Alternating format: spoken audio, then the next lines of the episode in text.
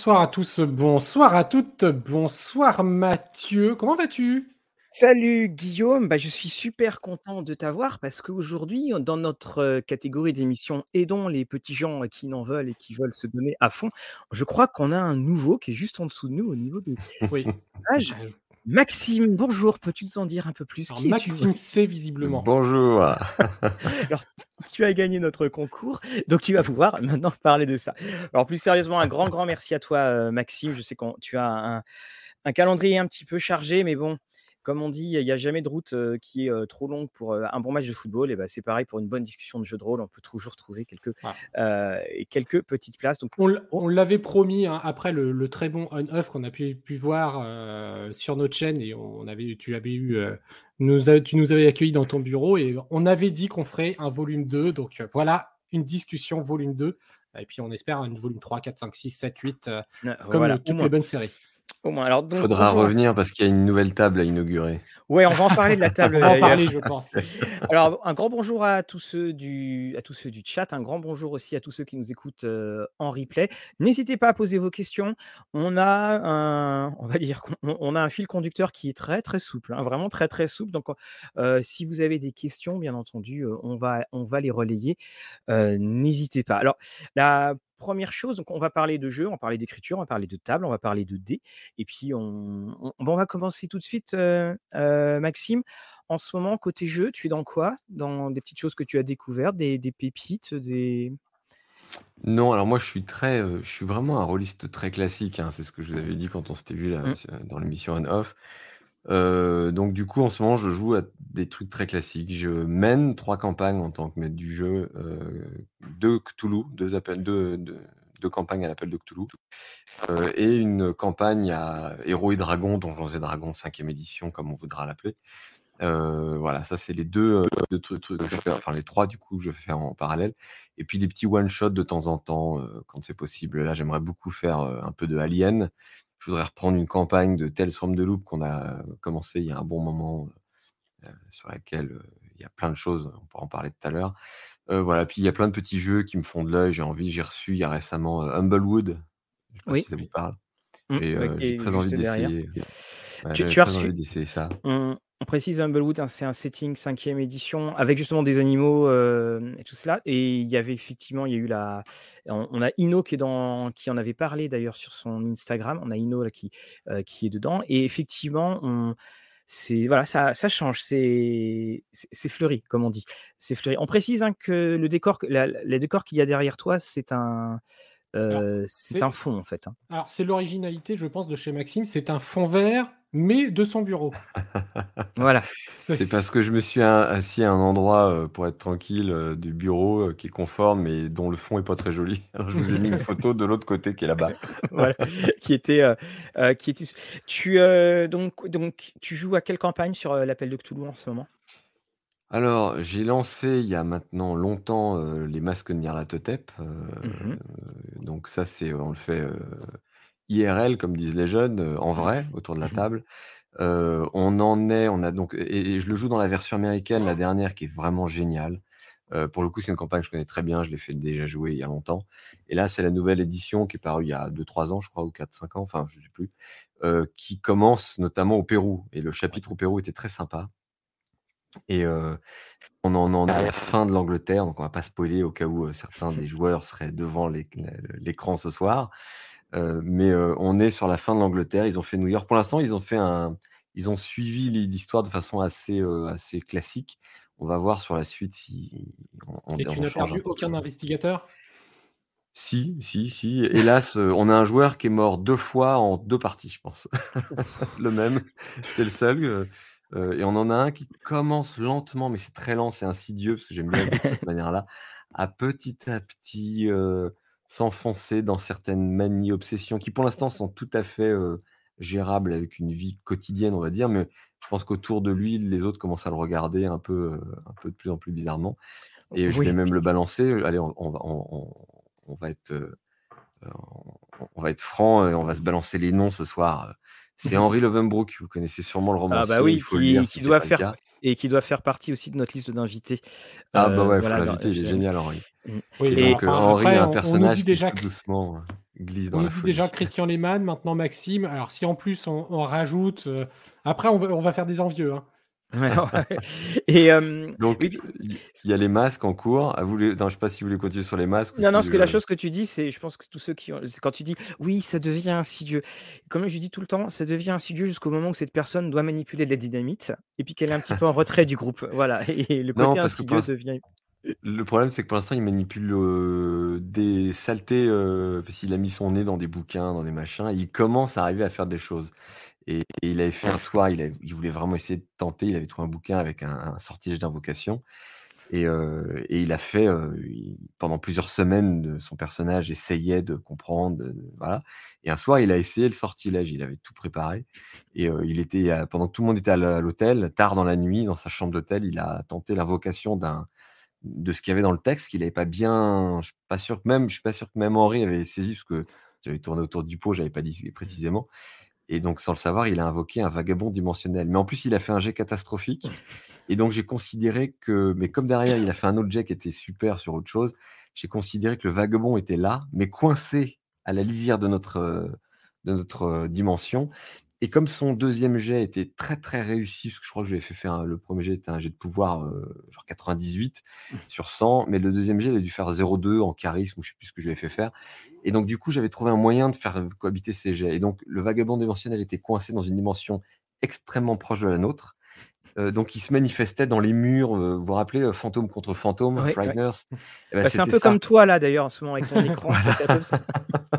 Et donc la créature jaillissait comme ça du du du, heu, du tissu tendu sur les murs, ou sous les draps, mais sans jamais vraiment se matérialiser et en plus, elle s'était prise d'affection pour lui, convaincue qu'il était lui-même une sorte de guide pour le lui for le lui lui construire un nid, le et donc le vagabond le suivait régulièrement, mais il s'était ancré dans la chambre d'hôtel. Et quiconque rentrait dans la chambre d'hôtel se faisait mettre en pièces. Et quand il a compris ça, on a eu quelques moments de jeu assez sauf sauf quand il a pensé s'en être débarrassé, il s'est rendu compte que dans la valise qu'il avait trimballée, il y avait quelque chose de bizarre. Et il y a un chien dans le un chien loup dans le dans le groupe, heu, un personnage qui a récupéré un chien loup qui passe son temps à regarder la valise, les oreilles baissées, la queue entre les jambes. Ont ils ont pigé que ça partait, heu, voilà, donc ce genre de choses qu'on peut faire dans dans Cthulhu qui est assez drôle. et comme on dit: «Invoquer, c'est bien, contrôler, c'est mieux». Voilà, Oh oui. c'est Oui, le c'est problème, c'est quand déjà tu sais pas trop, trop ce que tu invoques, ça peut poser des problèmes. Et C'est donc ça. tu tu as une 2e campagne auquel, heu, tu joues, alors je crois que c'est une campagne qui 3. enfin c'est enfin la 2e campagne de Cthulhu, elle n'est pas encore sortie en en français. Non. C'est les elle même pas sortie d'ailleurs, je crois en dur en Non. elle est sortie qu'en PDF. J'ai demandé à Chaosium parce que je leur ai dit: «Les gars, moi je suis en ce moment, je suis avec mes PDF, c'est compliqué, quand est-ce qu'elle sort en papier?» ils m'ont dit: «En février». Ah, ça m'arrange pas. C'est A Time to Harvest, je crois que c'est ça le titre, si je dis Mmh. pas de bêtises et heu, c'est une campagne qui avait été écrite par, je sais plus trop qui, des amateurs ou je dis ça, mais je je suis pas du tout au fait. En tout cas, c'était pas publié officiellement par Chaosium. Ils l'ont remanié pour la sortir, heu, là, cette année en PDF et donc, heu, début de l'année prochaine en physique et c'est, heu, c'est une super campagne. Moi, j'ai beaucoup aimé à la lecture. Elle est assez dirigiste, mais si tu casses un peu tout ça et que tu mets de la souplesse, tu peux vraiment faire quelque chose de bien. Sauf qu'à la base, la campagne, c'est une campagne où les les joueurs sont des étudiants de l'université Miskatonic et heu et moi, ce qui m'a plu dans la campagne, c'est que d'abord, elle est vraiment située autour de Oui. l'université ou dans ou pas loin, en tout cas dans Nouvelle-Angleterre. C'est pas une campagne où tu te barres à l'autre bout du monde toutes les 3 minutes.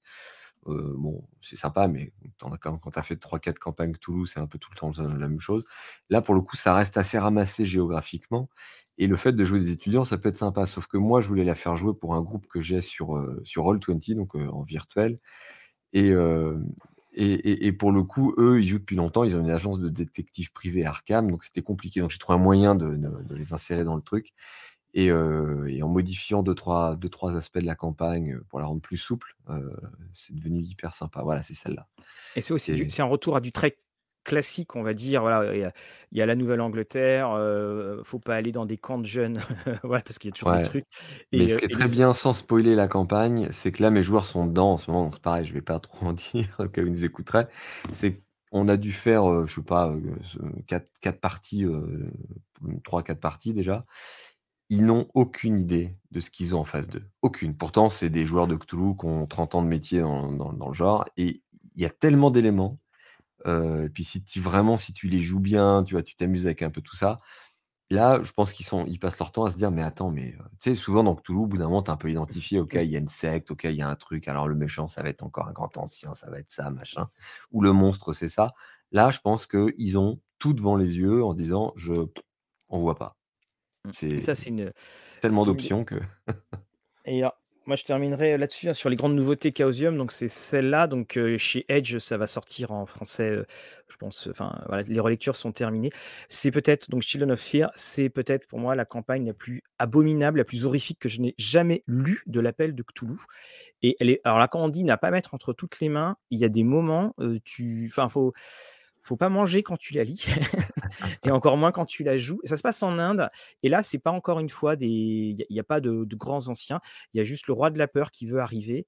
Euh, ça se passe, oui, ça se passe en, Inde, ça se passe en, Asie. On va, au, on va euh, au Tibet et elle est, euh, elle est énorme cette campagne. Elle est énorme d'ailleurs dans tous les sens du terme. Elle est, elle fait quasiment, elle est plus épaisse que le livre de règles de base. On est quasiment à, plus de 400 pages. Donc il y a de quoi, y a de quoi faire. Je l'ai survolé et je vais m'y replonger parce qu'en la, en survolant, j'avais trouvé le début hyper accrocheur et après je me dis c'est quand même très.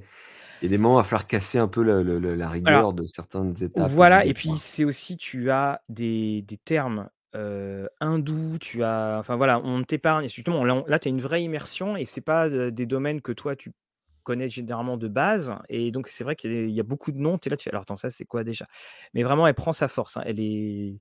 elle prend vraiment une, force. Et je pense qu'elle va laisser de, grands souvenirs, mais elle est quand même abominable. Les joueurs doivent faire des choses qui sont mais, épouvantables. Cannibalisme. Voilà. Enfin, donc, J'ai commencé à en fait, là, de l'autre côté de l'écran, j'ai une étagère entière où c'est toute ma documentation pour Cthulhu. Donc, en fait, c'est que des bouquins d'époque que je ramasse au fur et à mesure en fonction des lieux. Donc, j'ai une étagère où j'ai commencé à mettre des bouquins sur l'Inde des années 20-30, sur le Tibet, sur des vieilles cartes d'époque, etc. Comme ça, quand tu balances la campagne, tu mets devant les joueurs des photos, des documents d'époque, des plans, des cartes il y, a, cet effet un peu immersif qui est, euh, hyper bah, agréable. c'est surtout qu'en plus, l'Inde est quand même un des pays où, en termes de, de, jeux de rôle francophones et, même anglophones, je pense, très peu utilisé pour l'instant dans, des mmh. cadres. Donc ça va changer de setting et effectivement, les, les joueurs s'y attendent pas. En fait, euh, euh, déjà, ta précédente campagne, on s'attend pas à qui est le grand ancien ou etc. Là, c'est en plus une surprise totale dans l'atmosphère même du jeu qui est, qui est celle de, de l'Inde, en plus des années 1920 pas mal oui, c'est, elle, est, euh, elle, elle, est vraiment. Euh, enfin, ce que tu dis, Guillaume, est, tout à fait vrai. C'est qu'on on a ce dépaysement. Alors, il y en a qui diront ah, ils vont, ils vont se sentir un petit peu déçus, entre guillemets, parce que c'est pas les. On n'a pas Nyarlathotep et son énième plan pour, euh, pour envahir la Terre. mais là, on, voilà, on se retrouve vraiment. on a un dépaysement total. Et quand tu es avec tes pauvres chaussures et que t'es paumé quelque part dans le Tibet, bah, il va falloir te débrouiller. Et si tu sais pas parler, bah, tu sais pas parler. voilà. alors, on a quelques petites questions en attendant. Après, on va passer sur du donjon. T'en as déjà cité un, mais bon, qui sont les heureux joueurs de Monsieur Chatham? Donc, est-ce qu'il y en a quelques-uns qu'on peut citer? Est-ce qu'on a le droit d'en citer? Euh, que vous pourriez connaître euh, dans les tables récurrentes, on va dire, bah, il y a Henri Lovenbrook et Benjamin Dibling. C'est des noms que vous connaissez tous les deux. Voilà, c'est pour la moustache, hein, c'est uniquement pour la moustache. Hein, voilà, les, autres, euh, ça vous parlera pas. C'est des, des, copains à moi de longue date. Voilà, donc il y, a, y a quand même du, du, beau monde autour de la table. et pour avoir joué avec Benjamin aussi de manière très régulière, c'est une table, je pense, très roleplay. Ouais, et d'ailleurs, quand on a fait débarquer Benjamin en cours de campagne à Cthulhu les masques, il est venu s'asseoir. Et Henri, qui était en face, Benjamin joue un français. Euh, et, et, donc Henri a joué une espèce de, de, de, pas de racisme, mais de, voilà, d'agressivité envers le Frenchie, la, grenouille. Ça, a été. Euh, c'est pas réglé derrière leurs histoires. Je pense qu'on va encore avoir droit à deux, trois trucs entre deux. Euh, alors, il y a une question là qu'on va avoir, on, l'a dit tout de suite parce qu'on l'a déjà eu plusieurs fois. Euh, on devance un petit peu notre discussion sur la, fantasy. Euh, tu, sais, il y a quelque temps, il avait été abordé le fait que tu fasses pour le jeu de rôle un, setting de dark fantasy. Je me rappelle que quelqu'un t'avait posé la question à Saint-Malo devant une crêpe également, tard le soir en été. Et donc, Où est-ce que ça en est pour l'instant? C'est dans, la liste des mille et un projets ou c'est euh Ouais, ouais, ouais, ça fait partie de tous ces projets que j'essaie de mener de front, mais qui prennent du temps. Et bon, on va pas se mentir, celui sur la Dark Fantasy avance, mais avance trop lentement à mon goût. Mais il faudrait, il faudrait que je puisse euh, m'arrêter de, et ne faire que ça pendant, pendant un, un ou deux mois au moins. Et j'ai pas le temps. Et après, le tester, etc. Donc, non, j'avance, euh, je continue de puiser de l'inspiration à droite à gauche, au gré de mes promenades, lectures, discussions, parfois parties. Euh, mais euh, pour l'instant, je suis encore loin du compte. surtout que j'avais dans l'idée de faire juste un setting et en réalité, je suis arrivé à un constat qui est non, je vais faire un setting avec vraiment une trame de campagne, des tas de, propositions de petits scénarios voilà, dans tous les genres, bac à sable, euh, fermé, etc. Donc c'est assez ambitieux, c'est assez complet.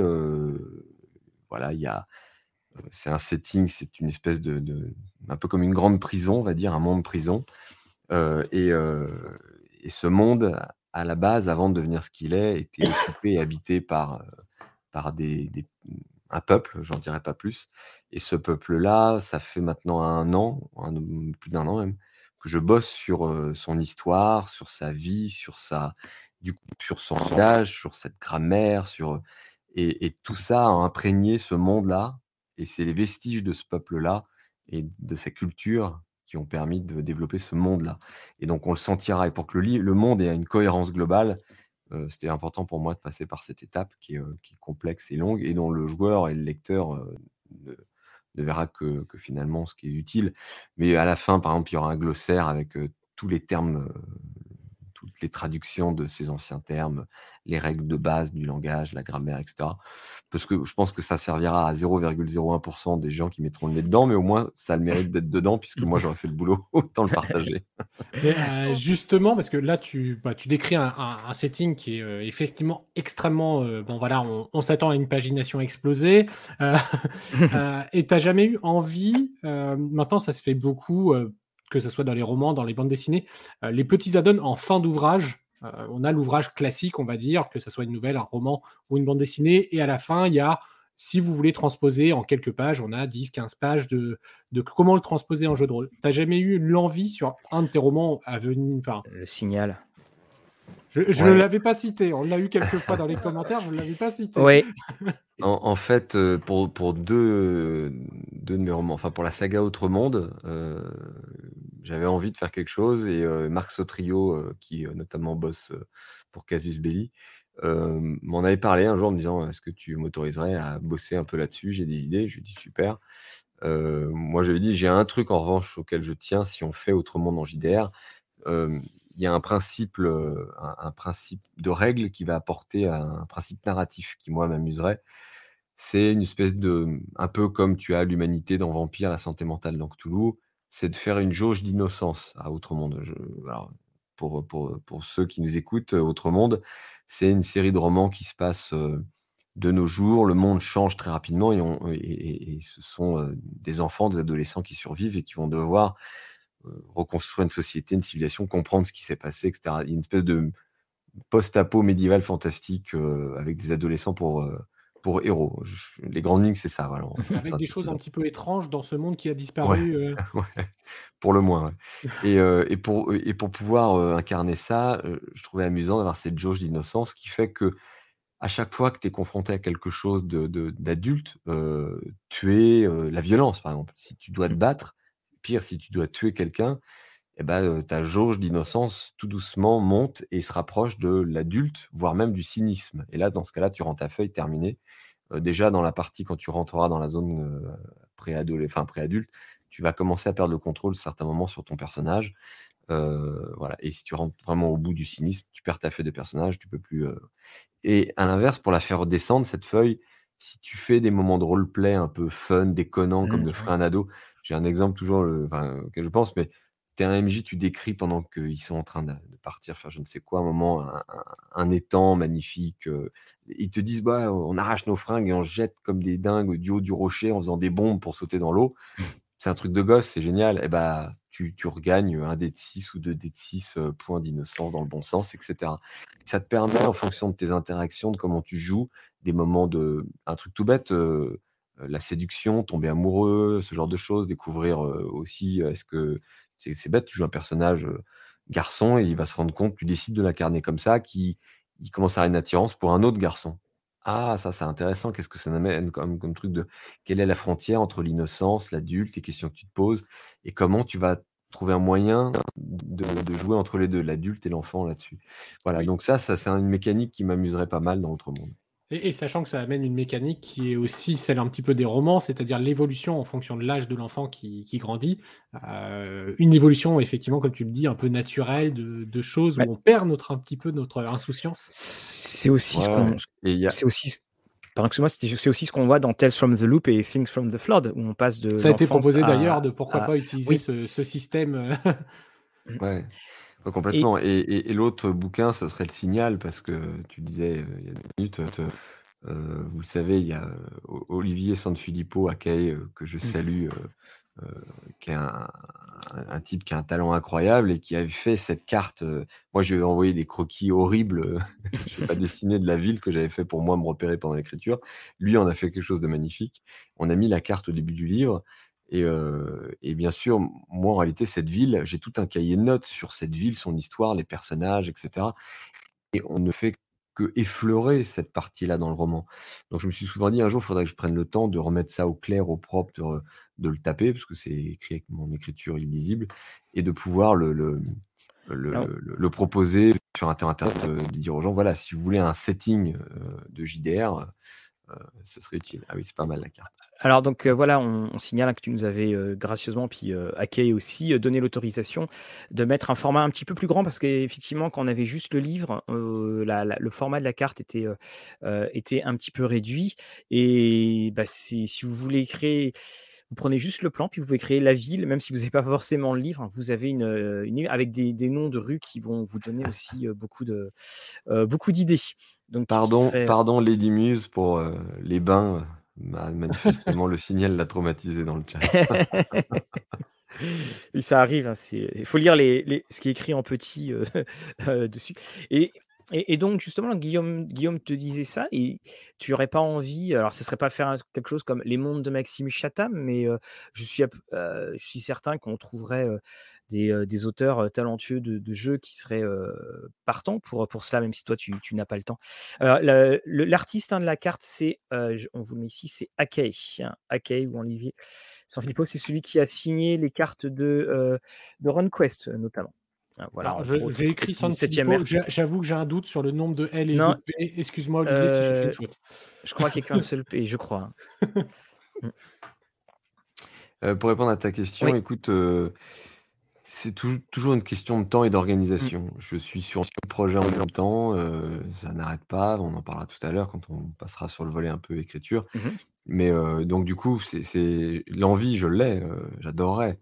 Mais c'est vrai qu'aujourd'hui, je passe mon temps à, à essayer de m'organiser pour pouvoir faire ce qui est essentiel à mes yeux, c'est-à-dire écrire mes bouquins et tout ce que je fais à côté et, garder quand même du temps, c'est important pour ma vie privée, de, mari, de père de famille et de copains, parce que j'ai pas de mmh. potes, et, donc de jeux de rôle. voilà, on disait tout à l'heure, j'ai trois campagnes sur le feu. c'est pour moi hyper important parce que ça me permet aussi de me ressourcer, de, de, m'obliger à être dans une forme de créativité qui est, qui est pas celle confortable dans laquelle je suis quand je suis seul face à mon écran.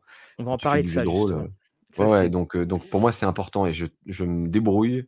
Et, et, je pourrais prendre du temps pour faire ces projets-là si, par exemple, je faisais sauter mes deux séances de jeu de rôle par semaine. J'en fais une et demie, on va dire. Euh, mais non, je peux pas. Non seulement Mathieu vient d'afficher la page, et en plus tu dis que tu fais deux séances de jeu de rôle par semaine. Toi, tu veux vraiment faire des jaloux. Ah ouais, c'est clair, c'est sûr. On a, on, a, juste, avant qu'on passe sur la table, on a Aurélien qui dit qu'il a très envie, mais très peur de se lancer dans le jeu de rôle. Peur de ne pas, être super. Faut pas, faut y aller. Puis euh, l'eau, elle est froide au début, puis après, c'est bon. Hein. Voilà, euh, Aurélien, tu verras que tu peux pas te planter au jeu de rôle. C'est ça qui est génial. C'est que d'abord, tu joues avec des gens sympas, comme ça, ils seront pas, ils seront compréhensifs. Et puis tu regardes des, rôles, des, des actual plays pour voir un peu comment ça se fait si tu as besoin. Et après, tu te laisses guider par ton imagination, ton envie et tes joueurs. C'est important aussi. tu verras que les premières parties, on se découvre, on tâtonne, on essaye. Et puis petit à petit, on prend confiance, on tente des trucs. Et, et au bout de 4-5 parties, tu te poseras même plus la question de savoir comment on fait ça. Ça sera une évidence pour toi. Et c'est tellement génial le jeu de rôle. N'hésite pas Aurélien, on a fait euh, un live euh, d'ailleurs avec euh, Mathieu et Lorraine sur comment débuter en jeu de rôle. N'hésite pas à aller le, visionner si tu as des questions, de, poser les questions. Il y aura en plus une édition numéro 2. Donc voilà, en tout cas, on, a fait sur comment débuter le jeu de rôle. Donc n'hésite pas à aller voir l'émission. Fred, si tu peux, comme je sais que tu as, si tu peux nous mettre le lien, s'il te plaît, parce que là, je suis en train de manipuler avec tous les trucs, ça, ça sera plus simple. Alors, on, va parler de cette table.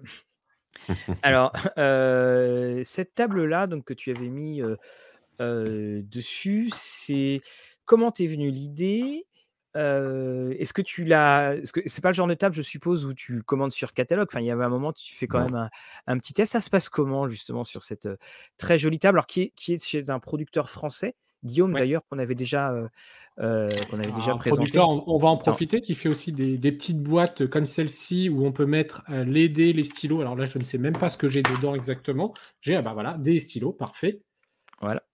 Hop, qui fait aussi, ah, ça va être un peu plus lourd. Ce, ce moment de, de, de, sueur froide quand Guillaume m'a dit je ne sais pas ce qu'il y a dans ma boîte, il l'a ouvert. On ouais, voilà, des choses sur son intimité, mais non, même pas. pas du tout. Oh, un doigt, tu sais. C'est juste que j'en ai une, je sais qu'elle est pleine de jetons et que si je l'ouvre, tous les jetons tombent. donc, qui font des écrans, alors comme des petits panneaux comme ça, ici aimantés, et donc on peut les assembler pour, hop, petite séance muscu à une main. Voilà, et en regardant la caméra. Voilà, j'ai bien fait de tomber un truc, voilà on a plusieurs éléments et ça se clipse naturellement pour faire un très bel écran. Voilà, donc c'est chez euh, Mythic Wood qui, font cela. Ils sont, euh, euh, ils sont donc français. Mais alors toi, comment ça se passe? Alors, quand, que on, va pas se cacher, hein, c'est une table. On l'avait vu, hein, cette table-là. Elle est, elle est chère. Elle est à plusieurs milliers d'euros, je crois, si je me trompe pas. Comment ça se passe que, Pourquoi à un moment tu dis tiens, je veux faire une table parce que ta table, on y était allé, elle est, elle est très bien. Hein. Elle est quatre pattes, ah. enfin quatre, elle a, elle a ce nombre, elle a ce qu'il faut pour, pour faire une office de table. En fait, c'est toujours la même chose, c'est que le jeu de rôle, tu peux faire ça par terre, assis avec un mmh. vieux crayon papier sur un bout de sopalin, et, c'est super, ça marche comme ça très bien. Mais c'est voilà, c'est un moment quand tu finis par vieillir, tu as du confort, tu as des habitudes, tu te dis tiens, et toujours un peu plus, et puis si on rajoutait ça, et, je, voilà, je, pouvais le faire, donc ça faisait longtemps que je rêvais de me faire une table sur mesure avec tous les petits gadgets à la noix qui n'ont aucune utilité, donc qui sont essentiels. Euh, Alors justement, dans, les Vas-y, parce que je vais te poser une question sur les gadgets, sur les, sur les gadgets dont tu parlais. Donc, euh, euh, moi, en fait, c'est les petits points. En fait, on voit. Alors, je sais pas. Attends, voilà, je vais mettre la, souris ici. Je vais venir. c'est bien des pointeurs laser? Non, en fait, je vais vous expliquer tout ça. Je, vous fais l'historique et je vous explique la table après. En fait, donc, euh, j'ai vu passer pendant des années des tables sur mesure, un peu comme j'avais envie, mais c'était pas sur mesure comme moi j'avais envie. Et notamment, euh, il y avait euh, Wormwood, les Américains, qui faisaient des tables, mais qui sont des tables à 20 000 dollars, sans parler le container pour le faire venir en France. à un moment, tu te dis juste, même si tu as de l'argent, faut pas être débile.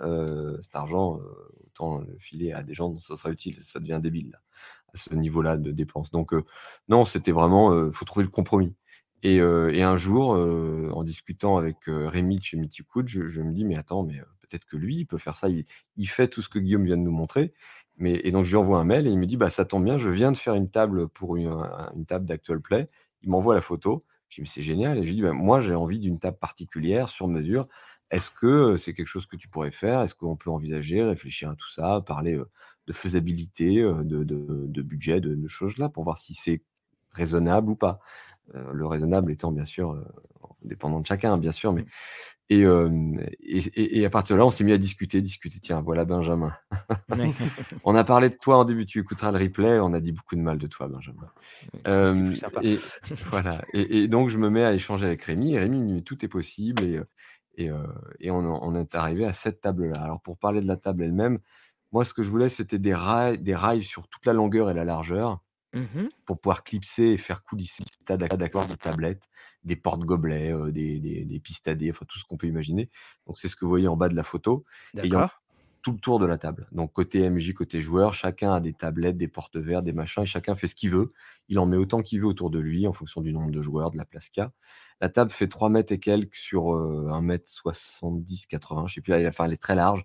Je la voulais très large pour qu'on ait de la place, pour pouvoir mettre un écran au milieu et que les joueurs qui sont de part et d'autre aient quand même la place largement de mettre leurs feuilles de personnage et tous les accessoires à la noix dont les rôlistes parce que la question que je me, je me pose, c'est quand, quand, je vois la table, je, je, prends juste quand les tablettes sont tirées, on n'est pas un peu loin de, de la table, justement? Non, parce qu'en fait, les tablettes, tu les mets de côté. Sur le côté, tu les mets pas devant toi, tu les mets à droite, à gauche. Ce qui fait que tu mets ton coude sur la ah. tablette, tu poses ton bouquin si tu veux sur la tablette ou tes MM's.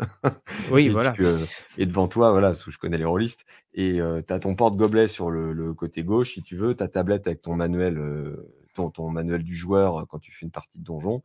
Euh, ton porte-gobelet, et puis devant toi, tu as ta feuille de personnage, euh, euh, TD et, tous les trucs dont on n'a absolument pas besoin. Alors, tu as toujours un écran, donc c'est un écran de télé qui a été mis. C'est quoi comme écran qui a été mis? Et, et, alors, ouais, comme j'ai commencé à jouer de plus en plus avec. à la base, avant, sur mon ancienne table, j'avais mis un projecteur au plafond mmh et, et, qui diffusait sur la table. J'avais mis une, un truc blanc et on pouvait diffuser les maps. Mais c'est plus sympa d'avoir un écran, une, une télé.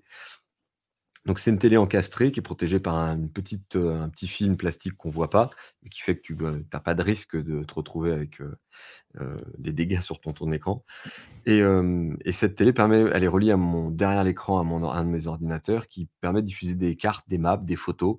Donc quand on fait l'appel de Cthulhu, je m'en sers moins, mais par exemple toutes les photos, je fais beaucoup beaucoup de projections de photos quand mes joueurs sont dans une ville. Là en ce moment ils sont dans un petit bled de la campagne anglaise et ben, j'ai retrouvé des photos d'époque et je leur balance toutes les photos d'époque, du lieu, des endroits, euh, les PNJ qu'ils rencontrent. Euh, ils les ont aussi là s'il y a besoin, en plus de les avoir en, vrai imprimés devant eux.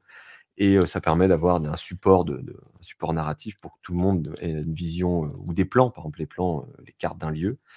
Et sur tous les jeux Medfan, tu peux balancer des cartes, notamment les cartes dynamiques. Mmh. Dynamic Dungeons fait des cartes incroyables. Quand tu dis à tes joueurs, vous êtes là, il y a la rivière, et la rivière bouge, le vent passe dans les arbres, et que tu commences à placer tes, tes figurines là-dessus, bon, bah, c'est un petit côté immersif et, assez plaisant. Donc en fait, la table qui t'a été livrée a été livrée évidemment sans l'écran et tu as demandé à quelqu'un de l'installer c'est toi qui as installé l'écran c'est euh En fait, Rémi de Mythicood, je lui ai dit voilà, moi j'ai l'écran, mmh. euh, il fait telle taille, j'ai besoin d'un. En fait, je lui ai envoyé la table telle que je l'imaginais, je lui ai envoyé toutes les mesures, toutes les cotes. Euh, parce que tout ce que tu appelais des pointeurs laser, en fait, c'est un. Ce sont dans la table. Au niveau de la table, ça, affleure à peine, donc en fait, il n'y a pas de mmh. différence de niveau. C'est des prises USB. Oui. Et, chaque prise, il y en a deux. Tu peux brancher ton téléphone portable, la plaie de tous les rôlistes et des MJ. Ouais, hein. je, euh, confirme. Voilà, j'aurais jamais dû le faire, mais je suis sympa avec mes joueurs, donc je l'ai quand même fait. Et tu as une deuxième prise USB sur laquelle j'ai mis des lampes qui sont, tu sais, euh, amovibles, qui sont des lampes LED qui permettent à chaque joueur d'avoir sa lumière sur sa feuille ou sur CD parce qu'hélas, maintenant, je sais ce que c'est que de vieillir, de pas toujours très bien oh, voir.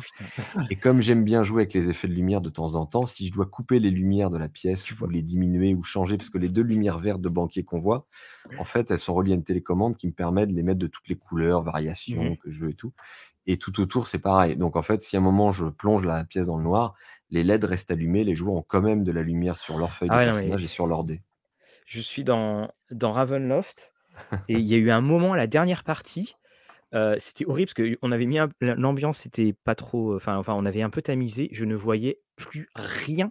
C'est un de mes joueurs qui m'a prêté ses lunettes pour pouvoir dire ce que c'était. J'avais peur de dire une connerie. C'est dommage de vieillir. Ah ouais, non, mais c'est terrible. De toute façon, on est, quand on est tous là en train de regarder les, cartes et puis que on fait, tous les joueurs font ça, voilà, c'est c'est effectivement ça. Et quelqu'un a posé une question vitale. Qu'est-ce que tu manges Les soirées malbouffe?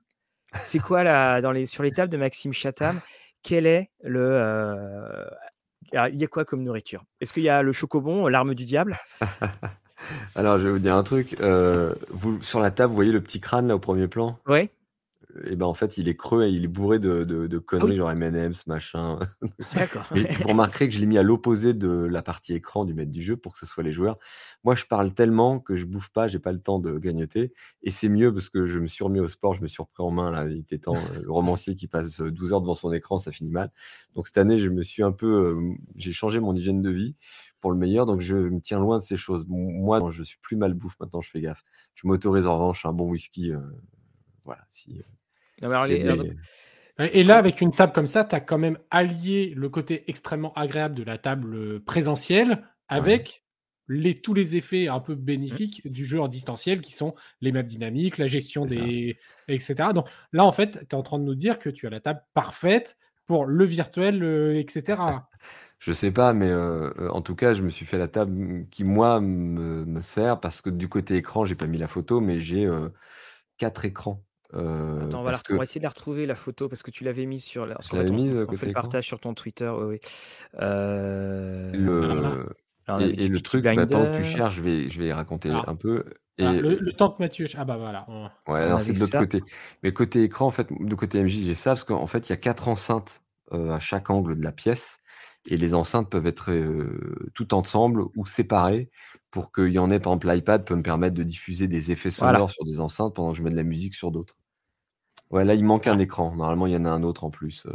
Mais il n'y a pas un on- côté DJ euh, à, à faire tout ça? C'est ça, En on a eu la question tout à l'heure sur la gestion, ça fait beaucoup de choses à gérer, musique, oui, la- oui et l'écran, non. etc.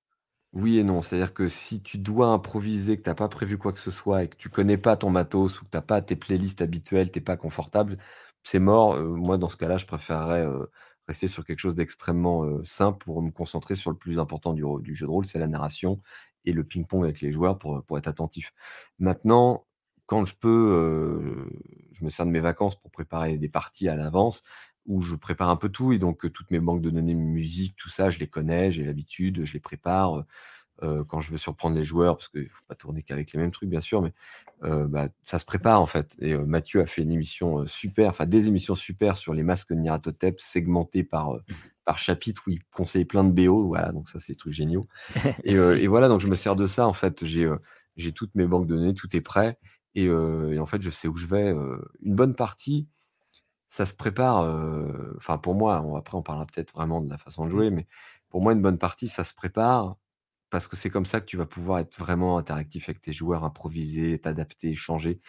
Euh, moi, je, joue au jeu de rôle pour, pour ça. C'est ça qui, moi, me stimule en tant que maître du jeu. C'est-à-dire que j'ai un scénario et je dois avoir décortiqué en amont tout ce qui fait le sel du scénario, tous ses fils conducteurs, toute son énergie. Pourquoi? Parce que c'est comme ça que tu sais quand un joueur va te fracasser un scénario, comment tu vas l'autoriser à fracasser ton scénario pour son plus grand bonheur, et tu vas quand même rester dans le contrôle de ton histoire.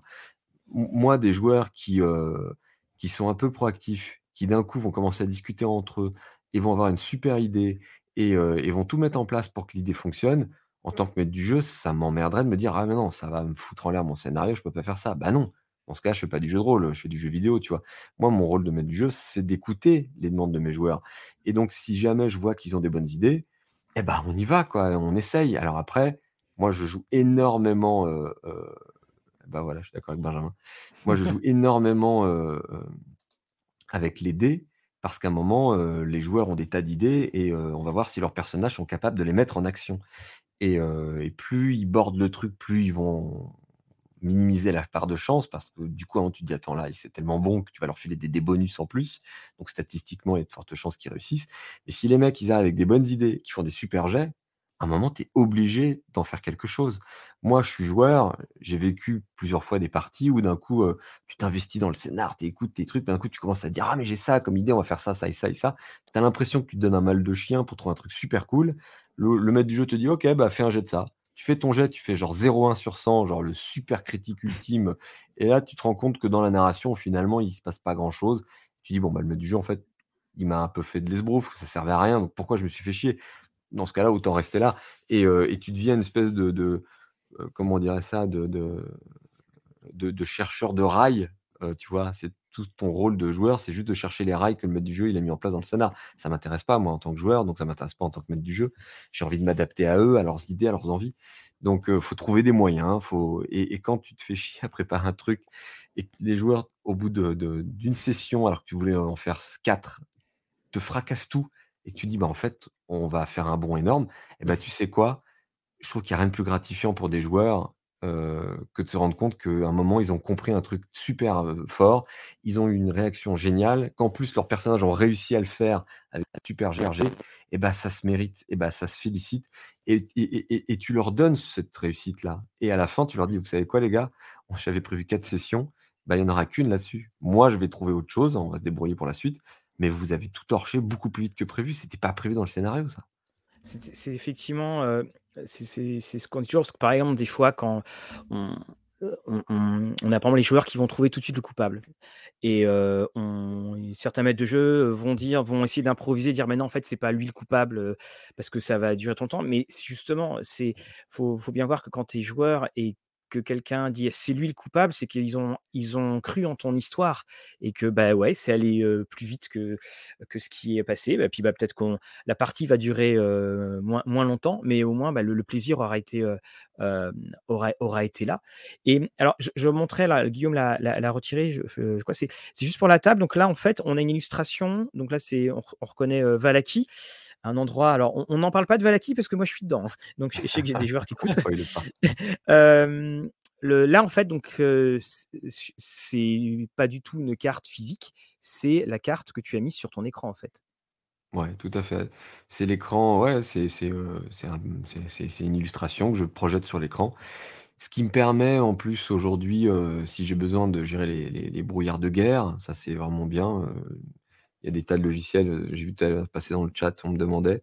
Alors comme j'ai mmh. aucune mémoire, j'utilise beaucoup Dynamic Dungeons, voilà, l'application euh, du maître du jeu qui te permet d'importer n'importe quelle carte, de créer ce que tu veux. Et derrière avec cette application-là, tu as des tas d'éléments qui te permettent d'ajouter des éléments dynamiques sur une carte. Si tu veux rajouter un brouillard qui, qui, euh, bouge, tu peux le faire. Enfin, tu, peux faire plein de trucs. Les nuages qui passent, les choses comme ça. Ouais. Donc ça rend les cartes plus vivantes, c'est sympa. Et puis, et puis l'avantage de ces cartes-là, c'est que tu peux les modifier, rajouter avec n'importe quel logiciel un peu Penshop, enfin Photoshop, etc. Tu, tu, peux bouger deux, trois trucs comme ça t'arrange pour ton scénar, ta campagne. Et, et, les joueurs ne se rendent même pas compte. Pour eux, c'est partie du truc. Donc, et, ce sont des fonds de. là, c'est des dessous de table, mais en fait, là, y a, je, crois reconnaître Storm King's Thunder. Ouais, ouais. En fait, ouais, c'est bah, des. c'est des comment on appelle ça? Des play. Les playmats. Des playmats. Ouais. Des playmats de donjons. Et donc, quand on fait les, la campagne, parce que la troisième campagne dont on n'a pas parlé que je maîtrise, c'est Curse of Strad. Et bah, je mets ça sur la table. Je mets des, en fait, je mets des playmats en fonction du type de jeu qu'on va faire. Et ça sert pas à grand chose, mais je trouve pour le joueur, c'est assez, assez agréable. Et un, petit coucou à MJ Masqué, là, que, qui visiblement a, a été touché par la foudre, présent malgré le Covid-19 qui parcourt mon organisme, la démission, la dévolution. Pour Rollis TV et Maxime, un gros coucou à MJ Masqué, puis on te souhaite tout le meilleur, bien entendu. Alors, Guillaume me, pique la question que j'avais posée, justement sur, sur les maps dynamiques. Tu poses des figurines ou tu comment ça se passe C'est la bonne figurine en métal. Bam. Est-ce que c'est Je suis nul, mais alors nul en peinture, puis j'ai pas le temps. Donc, euh, en revanche, j'ai, euh, je pense, euh, mon poids en token. Pathfinder avait fait ça notamment. Ils ont des boîtes et des boîtes de, mm. de tous les tokens possibles et imaginables. Donc, en fait, c'est comme des figurines, mais en carton. Avec un petit support, et en fait, on joue avec ça. Donc chaque joueur a la sienne. Euh, au besoin, quand certains ont des joueurs très précis, euh, on s'est débrouillé pour, pour l'imprimer et la mettre sur un jeton. Et moi, j'ai 17 kilos de, de, tokens derrière moi dans mon dos que j'essaye de, normalement, quand c'est bien rangé, de ranger par ordre alphabétique. Comme ça, même en improvisation, tu as besoin d'un coup de balancer 17 orques, une troupe d'orques, tu te retournes, tu chopes la boîte qui correspond à O, tu récupères ça, tu les fous sur le truc. Sur la ah oui, tu, as, tu, as reclassé, tu as reclassé les. Alors, on explique parce que par exemple, là, j'ai la boîte Roll and Play. C'est ce qu'il y a. Hop là dedans. Tu as. génial en figurine.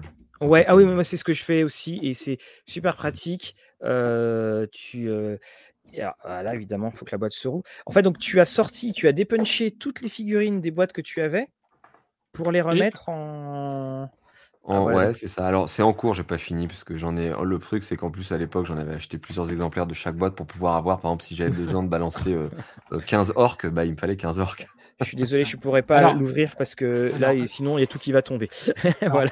pour, les joueurs de Maxime, quand même, sachez qu'à un moment, il peut y avoir 15 orques. Euh, information intéressante à avoir, il vient de le dire. Les joueurs le savent, il peut tout, tout. En fait, je joue beaucoup, moi, avec les tables aléatoires. J'adore ça parce que moi, j'ai un scénario mais moi, en tant que maître du jeu, ce qui m'amuse, c'est de voir, moi, m'adapter à la table, aux joueurs, à, leurs idées, et au-delà de ça, de les surprendre et de me surprendre.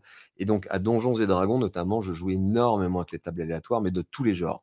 C'est-à-dire que n'importe quel voyage, ils le savent, mes joueurs, ne durera jamais trois phrases chez moi. Ça peut être, euh, je sais qu'il y a des joueurs que ça peut rendre dingue, qui détestent ça. Euh, faut pas venir jouer chez moi. Euh, non, moi, les joueurs veulent aller d'un point A à un point B. A priori, et eh ben, je vais balancer des dés derrière mon écran, je vais regarder sur mes tables. Alors, j'essaye de parler en même temps pour pas faire le, trois heures de mon truc, mais, mmh. et, je regarde ce que ça donne. Et ne serait-ce que n'importe quel bivouac, j'ai des, des j'ai un truc entier. Si vous voulez, je peux vous donner des exemples. Hein. on va faire un truc, ça peut servir à d'autres MJ. Attends, on va te remettre en plus grand. Par exemple, sur l'iPad, alors attendez, parce que j'ai forcément. Voilà, je vais faire le truc de vieux, là, c'est horrible. Je mets les lunettes. les enfants, c'est le moment de faire des copies d'écran. voilà, vous pouvez foutre en l'air ma carrière si vous voulez. C'est pas grave. Alors, attendez, où j'ai mis ça Voilà. Euh, je trouve que les lunettes donnent un côté écrivain, c'est fou. Ah oui, c'est fou. Tu devrais te lancer dans l'écriture. Hein. Peut-être que. S'il suffisait de mettre des lunettes pour écrire un livre, j'en mettrais tous les jours plus vite. Alors, voilà, c'est ça que je voulais vous montrer. Euh, un truc comme ça. Tenez, tac. Je vais vous donner un exemple. Je vais mettre la première page que vous voyez. Alors, je ne sais pas si vous allez voir avec mon truc. Oui, c'est bon. Voilà, vous le voyez? Oui. Et bah ça, tu peux, lever, tu peux lever un petit peu plus. Alors, on, précise que, on, a une question, c'est est-ce qu'il y a des références? Tu, nous en avais parlé dans le on-off hein, et on avait mis justement le, le, lien, qui était, euh, qui était, qui était fait euh, dessus.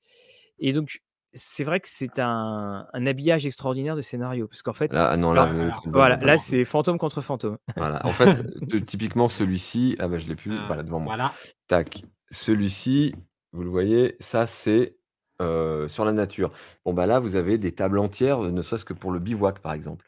Et c'est des trucs tout bêtes, hein, mais c'est il y a trop de racines, le bivouac était mal choisi et probablement que vous allez mal dormir cette nuit. À des rencontres, c'est des quantités, des pages et des pages et des pages et des pages de propositions. Vous tirez trois, trois dés vite fait dans votre coin, vous regardez à quoi ça correspond, vous les mettez dans votre tête dans votre tête et ensuite vous parlez avec les joueurs, machin. Et dans la description de la nuit ou du voyage ou de la journée ou du bivouac, vous balancez ça et ça donne une petite saveur, ça donne des fois des, interactions ou des nécessités de s'en servir pour faire quelque chose, euh, de chasser, de les, provisions en pleine nuit, un sanglier ou un truc et, ou un petit animal qui furette, et s'il n'y a pas un tour de garde attentif, on fait pas gaffe, et d'un coup on se rend compte qu'il y a une belette qui est en train de fracasser les provisions du groupe en pleine nuit à 4 heures du matin, et on se retrouve le lendemain à devoir les chasser parce qu'il n'y a plus rien à bouffer. Quoi. Donc c'est des trucs aussi bêtes que ça qui donnent de la saveur aux parties. Donc ça, je joue énormément avec ça. Tu peux nous redonner la, référence, néanmoins, parce que là j'ai pas la, la, référence. C'est les GM. Alors, c'est Raging Swan Press. Voilà. Raging Swamp, c'est ça? Swan. Swan, Swan, ok, d'accord. Swan Press. Et c'est, alors là, voilà, ça disparaît. Et on les trouve sur uh, Drive-Thru. Hein? Ouais, je crois que c'est là que je les ai achetés. Et il y en a des tonnes, hein. il y a sur des villages. Et rien que, rien que sur la, nature, il y en a trois éditions, je crois. Et ça, je vous donne cet exemple-là, mais en réalité, moi, bon, je sais pas si vous les verrez euh, si je fais passer ça, mais tout ça, c'est des, tables, des trucs de tables aléatoires différents, dans des genres différents. Moi, je les connais, euh, vous voyez, euh, je dors pas beaucoup la nuit et je dors jamais en voyage, donc euh, j'ai des heures d'avion pour bouquiner tout ça. Donc comme je les connais, bah, je sais sur quoi aller chercher en deux secondes où je vais en fonction et ça fait de la diversité, de la variété et ça permet de rendre les trucs sympas. Mais en revanche, n'ai jamais une campagne de jeu de rôle avec moi si vous aimez les parties et les, et les trucs rapides parce que là, pour donner une, idée, sur Curse of Strad, on doit en être à la 25e partie au moins, je pense. Et ils sont. ils n'ont pas énormément bougé, avancé. Quoi. Ils ont dépassé Valakim, ils n'ont pas fait mille, mille trucs, mais c'est juste. Ils sont, ils sont quel niveau Ils sont niveau 4 et un personnage niveau 5. Ah bah ah, merci Maxime, parce que mes joueurs me tannent. Ouais, on monte pas de niveau, blablabla. Bla, ah bah. ok, très bien. Je leur ça dans la figure la prochaine fois. Ah non, mais tiens, tu vas voir. Alors Jean-François qui dit on est en France, on parle français. Bah oui, mais ces livres-là sont pas en français. Moi, j'adorais que ça soit traduit. Mais... Alors, je, me demande s'il n'y avait pas un éditeur qui s'était quand même positionné pour en traduire. Alors, pas toute la quantité. Sur la collection euh, euh, Remarkable euh, c'est ça. oui. ou un truc comme ça. Ça, oui, ça, ça va venir. Oui, il y a Arkane, c'est Arkane qui. C'est Arkane, voilà. J'avais un doute. Et puis il y a Cobalt Press qui, euh, notez le silence, euh, qui va faire euh, également, qui en fait quelques autres qui, qui arrivent. Mmh, il, est là, Fabien Fernandez, je crois, dans chat. Fabien Fernandez, il est jamais bien loin. je, je l'ai vu passer. Il a fait un truc très bien. Est-ce que j'ai ça justement? Ah, Tati? Ouais, je voulais vous le montrer. Bah, si tu Tiens, bah, il est là. Fabien, il vient d'apparaître. ouais. Et bah Alors, ça, c'est très bien, ouais, Tanti Beaufruit. Et bah ça, c'est très bien, typiquement un truc que tu peux incorporer dans n'importe quelle campagne, machin. Un petit, un micro setting hyper agréable, hyper sympa. Voilà, ça, y est, je l'ai retrouvé. Fabien qu'on recevra au mois de janvier, hein, ce- Oui, probablement, pour pour euh, parler Peaky de. Blinders. Ah ouais, elle est bien la boîte. J'ai pas encore eu le temps de la lire. J'ai feuilleté vite fait, j'ai survolé. Je me suis dit, c'est très très bien. Voilà. Il, il a commis ça et ça, allez, allez jeter un coup d'œil en PDF, vous allez le trouver si on arrive à le voir. Je te mets en plus grand, euh, parce que c'est vrai que le... L'auberge de Alors, Tanti Beaufruit. Voilà, bah, Fabien, on t'autorise totalement à mettre un lien, euh, hésite pas. très très bien. Ça, c'est un petit setting sympa. Voilà, c'est le genre de truc j'aime bien, moi. Ça, c'est pas prévu dans ta campagne, c'est pas. Et, et à un moment, tu dégaines ça, t'avais pas pensé, mais tu te dis tiens, là, c'est le moment idéal. Et euh, une question de ru- rupture de rythme, de, de ton. Tu te dis là, on est vraiment dans quelque chose de dark depuis longtemps. Ils ont besoin de se poser. Moi, ça me permettrait de faire ça et ça dans le truc, d'in- d'incorporer tel PNJ à ce moment-là. Allez, on en a besoin. Boum, tu dégaines ce truc. Et, et les joueurs souvent sont surpris. Puis c'est un truc qu'ils attendaient pas. Et moi, j'a- j'adore ça. Alors, Bravo Fabien pour le boulot. Petite précision de Thomas Robert qu'on qu'on salue euh, là-bas par de l'Atlantique. Effectivement, c'est Cobalt érudit. Cobalt Press, c'est les autres. C'est ceux qui, euh, notamment, ont fait pas mal de super grosses publications comme les monstres, les objets magiques euh, sur, Très bien. euh, pour euh, cinquième, cinquième édition.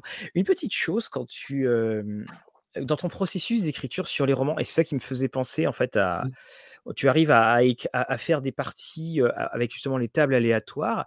Est-ce qu'il y a des moments où tu vois des ponts entre euh, si, si tu sais que par exemple pour un de tes protagonistes il doit se passer quelque chose, est-ce que tu peux chercher une inspiration dedans ou c'est en fait euh, la nature même de l'histoire que tu fais qui va créer ces, euh, les péripéties qui lui arrivent?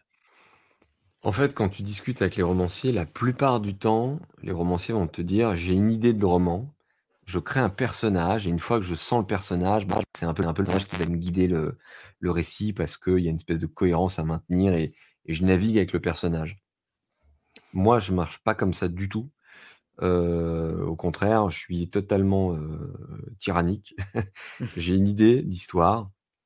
Et pour moi, ce qui est le plus important dans un roman, c'est l'histoire. Le personnage, si t'as pas un super personnage, le roman, il vaut rien. Mais en revanche, le personnage, une fois que tu as ton histoire, tu peux créer ce que tu veux, ce dont tu as besoin. Ça n'est que du temps de concentration, de création, et, donc c'est entre guillemets facile. Donc, euh, en, en fait, je trouve que l'inverse est plus dur. De maîtriser son histoire en se laissant guider par le personnage, c'est pas si simple que ça. Donc, je crée une histoire. euh, pourquoi j'ai envie d'écrire ce livre-là? Comment je vais l'écrire? Et j'ai les, les, grands principes narratifs du livre, des articulations importantes. J'essaie de, de, de faire la documentation et tout. Et une fois que j'ai tout ça, je me dis quels sont les personnages qui vont me permettre d'alimenter ce récit, de le raconter. Et je crée des personnages. Parfois des personnages qui sont aux antipodes de ce dont j'ai besoin, mais qui vont malgré tout justement pouvoir me mettre, permettre de mettre en avant quelque chose d'intéressant, une confrontation, une opposition intéressante dans le récit. Ou, enfin voilà, je, je, je crée mes personnages pour qu'ils me servent à raconter mon histoire. Alors justement, on a eu la question tout à l'heure. Est-ce que ça t'est déjà arrivé d'utiliser euh, un, un- un personnage joueur ou un personnage non joueur d'une campagne ou de peut-être que tu avais justement euh, euh, improvisé sur le tas et qui t'a servi peut-être en approfondissant ou autre dans un roman? C'est la c'est la même fois, mais dans l'autre sens. C'est-à-dire que à une époque, je voulais écrire un roman policier historique qui se passait dans le Paris 1900. Et euh, pendant des, années, j'ai mis de côté de la doc et je la lisais, je prenais des notes. Et à un moment, je me suis dit, c'est bon, là, je suis prêt, je, je, je vis, je respire le Paris de 1900.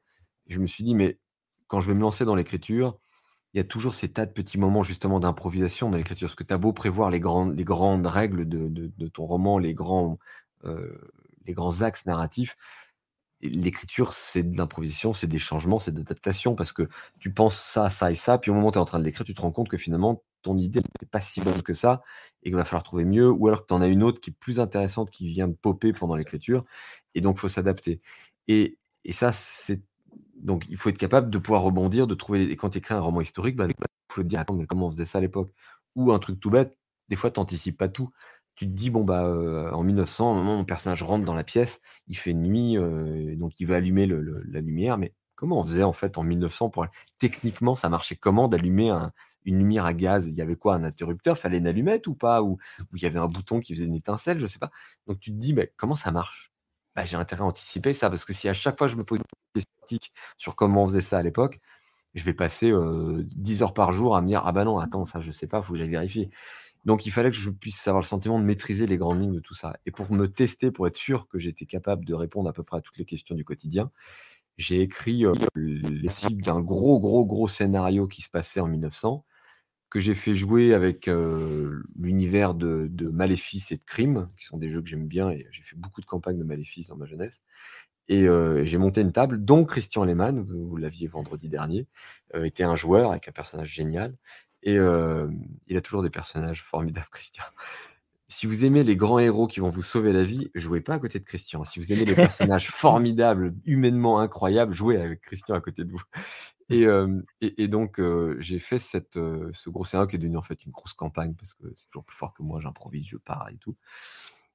Et, et cette campagne-là, j'y ai mis plein de petits éléments qui allaient me servir pour mon roman. En réalité, l'histoire n'a rien à voir avec le livre que j'ai écrit plus tard. Et ces livres, d'ailleurs, si un jour vous avez des rôlistes parmi, parmi ceux qui nous écoutent, qui ont envie de jouer à Maléfice ou à Crime, vous pouvez lire, ça s'appelle Léviathan et le règne des abysses. C'est deux livres ils sont aussi ressortis en un seul sous le nom de Les Abysses du Temps, je crois. Et ça, c'est très documenté. C'est du roman policier. Et il y a plein de clins d'œil à la campagne de rôliste qu'on a à l'époque. Il y a un personnage notamment de banquier qui s'appelle Louis, Louis Stern, je crois, dans le roman, qui dans la campagne était clairement, à un moment les joueurs ont fini par le piger, clairement, hein, c'était Satan. Pas le cas dans le roman, bien sûr, qui est, beaucoup plus réaliste. Mais dans la campagne, à un moment, ils se sont rendus compte que ce banquier qui était toujours pas loin des affaires des machins, bah, c'était le diable, en fait.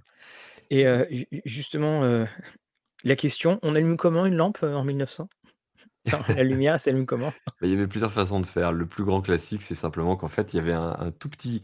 En fait, tu avais un variateur au, au, pied de la lampe. Et quand tu le mettais au minimum, et ben en fait, il y avait malgré tout un tout petit filet qui crachait encore de flammes. Donc, quand tu entrais dans une pièce, c'était jamais totalement noir, parce qu'il y avait toujours un minimum de halo bleuté. Et tu montais plus haut pour avoir vraiment de la lumière plus forte. Et tu pouvais les éteindre complètement euh, si vraiment tu savais que tu n'allais pas avoir besoin pendant quelques temps. Et, là, vas-y, Guillaume, vas-y. Tout à l'heure, tu, parlais des, histoires qui pop un petit peu comme ça quand tu écris ou autre. Euh, ça arrive notamment beaucoup chez, dans, les romans, c'est que euh, bah, on a toujours, comme tu le disais, tu es sur plusieurs projets et puis il y a un moment deux projets qui s'entrecroisent. On dit ah bah tiens, celui-là j'aurais jamais le temps de l'écrire, je vais récupérer une idée euh, que j'avais que je vais l'incorporer dans le roman actuel. Est-ce que ça t'arrive aussi en matière de jeu de rôle de dire j'ai lu, euh, bah, on va prendre une campagne de, l'appel de Cthulhu, j'en ai lu une, il y a une super idée, mais je sais que je n'aurai pas le temps de jouer cette campagne, je vais l'incorporer à une autre. Ça t'arrive d'imbriquer aussi dans le jeu de rôle des, des plusieurs histoires comme ça? Ouais, ça m'arrive, ça m'arrive, mais de toute façon, par définition, moi, comme j'aime bien euh, mettre les mains dans le cambouis des histoires euh, et faire en sorte. Moi, je préfère toujours faire en sorte que ma campagne s'adapte aux joueurs que j'ai, plutôt que de forcer mes joueurs à s'adapter à la campagne. Je pense que tous les du jeu font ça. Moi, je le fais vraiment énormément. Donc là, par exemple, A Time to Harvest, dont on a parlé tout à l'heure, j'ai changé plein de trucs. j'ai gardé la trame de la campagne, les PNJ, les lieux, mais j'ai modifié énormément de petites choses qui sont des détails pour que ça colle aux joueurs, à leur background, à ce qu'ils ont déjà vécu, pour que ce soit un truc qu'ils aient le sentiment qu'elle a été écrite sur mesure pour eux, en fait et pas que de temps en temps, il faut faire un peu semblant d'y croire parce que ça, on voit bien que, tu vois, typiquement dans cette campagne-là, tu as, un, PNJ qui a disparu il y a longtemps et il est censé envoyer des rêves à des, aux joueurs. Bon, bah moi, ce personnage-là, j'en ai fait autre chose, je ne l'ai pas éliminé. Mais en revanche, le personnage qui a disparu, qui envoie des rêves, c'est un PNJ avec lequel ils ont des liens depuis très longtemps dans leur campagne précédente. Et, donc, j'ai modifié toute cette histoire-là pour que ce soit encore plus fort et plus, euh, liés à eux et à ce qu'ils ont vécu. Comme ça, ça marche mieux. Oui, de temps en temps, je récupère des petits trucs à droite à gauche pour, euh, pour les incorporer dans la campagne. Ça m'arrive, bien sûr. Tu connais le, le euh, l'ombre du Seigneur démon qui vient d'arriver. Hein, qui, on a montré quelques images sur, nos réseaux sociaux. La collector est sublime. J'ai reçu ça l'autre jour. Mm. Ouais, ouais, je l'ai pas lu encore. J'avais envie d'y aller. Hein. C'est tout C'est C'est mais ouais, mais un long voyage. J'ai l'impression. Mais je, je, peux me tromper parce que je l'ai pas lu. Mais ça m'a fait penser en beaucoup plus noir et, mais un peu à un autre jeu que j'ai reçu il y a quelques mois et que j'ai trouvé hyper amusant à lire. Pour le coup, justement, pour lire avec, pour jouer avec un côté décomplexé qui, moi, euh, est pas dans mon ADN de mettre du jeu, mais qui me fait du bien de temps en temps, c'est DCC Dungeon Crawl Classics. Ah oui. Où là, du coup, tu t'éclates à faire des personnages un peu rapidos sans te faire chier, à faire des gros backgrounds. Tu peux raconter des récits un peu dingues sans rentrer pendant des heures à tout décrire, à faire vivre et tout. Où tu dis, non, là, on est dans du jeu de rôle à l'ancienne, très fun, un peu décomplexé. Et euh, Ah, même totalement. Ouais, ouais. Et c'est assez, cool. Et parce que l'ombre du Seigneur Démon, si je me trompe pas, c'est quoi? C'est aussi un peu de l'OCR, non? Oui, oui, l'OSR, Oui, oui, tout à fait, hein, L'OSR. c'est c'est ça. Là, je suis trop loin parce que là, j'ai la la campagne Sentence d'extinction de Pathfinder et puis donc heu, ç ça fait que je vais encore beaucoup de lectures et puis, heu, donc heu, l'ombre du, l'ombre du Du Seigneur Seigneur Démon qui qui qui faisait qui qui faisait partie de ces bouquins que BBE avait annoncé depuis un petit bout de temps puis qui qui avait mis du temps à, Ouais. à arriver? Et effectivement, quand tu lis, tu fais: «Oh là, oui, bon, va falloir, se Dans se dans plonger dans» dans le genre, il y en a un qui va te parler parce que j'ai vu j'ai j'ai vu que tu avais fait une vidéo dessus et que BBE a annoncé longtemps, mais je l'attends, j'espère qu'ils le feront en français pour le pour faire jouer, heu, les enfants en France notamment, c'est No Thank You Evil. Ah oui. Ouais. Ouais. Bah, tu as vu attends, vu une info sur, heu, No Thank You Evil en non, mais je sais que BBE à une époque Oui, a Oui, a alors mais nous, on il y a a très longtemps, ouais. Ouais et j'étais quand j'étais tombé sur Damien à à Octogone, c'est une des premières choses dont je lui avais, heu, parlé, parce que je l'ai saoulé avec, les parties que j'ai pu faire, parce que là, ils sont là et tout ça et bon, c'est vrai que, bah, voilà, bah, il y a y a la liste des 1001 projets, voilà, donc Ah c'est ouais. c'est dessus et No Thank You Evil, c'est excellent, sauf que si on veut vraiment bien y jouer, il faudrait sortir plusieurs suppléments. On finalement, ne joue pas si bien que ça avec uniquement la boîte, heu heu, la boîte principale. Ça, c'est le c'est le dommage. On a quelques questions pour toi, heu, Maxime. Alors, la 1re, alors elle est dedans, c'est, quel est le jeu dont tu aurais rêvé d'être l'auteur? Oh là! Heu je crois pas qu'il y en ait. Heu, si vous me voyez tourner la tête par là régulièrement, c'est parce que j'ai des tonnes de JDR dans une bibliothèque de ce côté, donc heu, quand j'ai besoin de me replonger, je regarde. Je crois pas qu'il y en ait où j'aurais aimé être l'auteur parce que parce que parce que tel tel lire, les découvrir, heu, comme un lecteur, découvre un livre. J'aime les jouer en revanche, me les approprier ensuite et du coup, le temps de création, je peux le garder pour écrire mes romans et pour écrire des campagnes que je fais jouer à mes joueurs ou pour jouer tout simplement. Donc je crois pas qu'il y ait de jeux auxquels j'ai, j'ai mes jeux fétiches bien sûr, heu, tous les jeux que j'adore et que j'ai adoré jouer, et puis tous ces jeux, on a tous ça quand on a joué pendant longtemps, où on se dit: «Ah c'était bien ça», mais on sait qu'on n'y retournera pas. Typiquement JRTM, moi ça fait partie de mes madeleines de Proust, mais je suis lucide, je crois que je plus jamais de ma vie je rejouerai à JRTM Oui, ou à oui, trop de chiffres, trop de chiffres Ouais et et et et et la vue qui baisse. Ouais, non et pourtant, dans le dans le type de jeu avec des systèmes un peu «complexes» entre guillemets, enfin en tout cas qui ont la réputation de l'être, parce que je trouve qu'il est pas si complexe. Moi, il y a un jeu que j'adore et que je continue de faire jouer jouer dans le temps, c'est Rêve de Dragon. Mmh. Heu, ça j'adore ce jeu, j'adore ce système. La réédition qui avait été faite récemment là est fabuleuse, elle est Alors qui magnifique. va qui va d'ailleurs être, on le reprécise, qui va re enfin qui va re-être édité parce qu'en fait, c'est plus disponible. Bon bah, Scriptarium a bien. annoncé une réédition et il va y avoir les, heu, les miroirs des terres médianes qui vont également, enfin qui qui vont être mis à disposition. Jean-François, oui, c'est vrai, c'est pour les vrais. Mais heu, mais Rêve de Dragon, c'est génial et d'ailleurs, hem, pendant longtemps, avant que sorte l'Anneau Unique, ce genre de jeu, heu, moi j'adorais jouer, faire jouer dans l'univers de Tolkien, dans les Terres du Milieu et je m'autorisais mes parties avec Rêve de Dragon parce que je trouvais que c'était le Ah plus oui? adapté, des, systèmes pour, simuler des parties de de de bah, de JRTM sans les règles de JRTM, enfin d'un jeu dans l'univers de Tolkien en tout cas. Oui, c'est, j'ai une campagne pas finie, on a commencé il y a bah, vous savez, on a tous ça, une campagne qu'on a commencé il y a Oui. heu, il y a 1000 ans. Une campagne qu'on a commencé il y a 20 20 plus de 20 ans et heu, on est entré dans le dernier acte enfin, dans le six sixième et dernier acte de la campagne. Mais on Ah joue, genre quand même 2 fois par an au mieux et encore. Tu es pas trop science-fiction? Au des assez genres? étonnamment, heu, j'adore la science-fiction en film, heu, j'en lis pas beaucoup, c'est vrai, mais quand j'en lis, j'aime ça. Mais je passe souvent à côté, en série télé, j'adore. En The jeu, assez peu, Expanse. c'est vrai. Ouais, The The Exp Expanse, ça c'est très bien. c'est c'est non 1er épisode est arrivé la semaine dernière, de la nouvelle saison. Ah, heu, genre j'en suis pas là encore. Heu, je en science-fiction, qu'est-ce que j'ai? Bah, comme tout le monde, j'ai joué à Star Wars quand j'étais ado, heu, à l'ancienne édition, parce que Edge, la nouvelle, est vraiment sympa. Heu, Polaris, j'aime beaucoup l'univers de Polaris. Un peu un peu touffu en en techniquement parlant, mais j'aime beaucoup l'univers. J'ai adoré Torg quand j'étais adolescent et puis la nouvelle réédition m'a fait un grand bien et je je vais attendre qu'ils aient sorti, les différents settings pour me lancer peut-être un jour dans une campagne à nouveau. Euh, j'en parlais à Guillaume juste avant qu'on commence le voilà, C'est pour ça que je précise que c'est moi qui mets, qui met en exergue ce commentaire-là. Oui, on en avait parlé en neuf avant, mais voilà. voilà.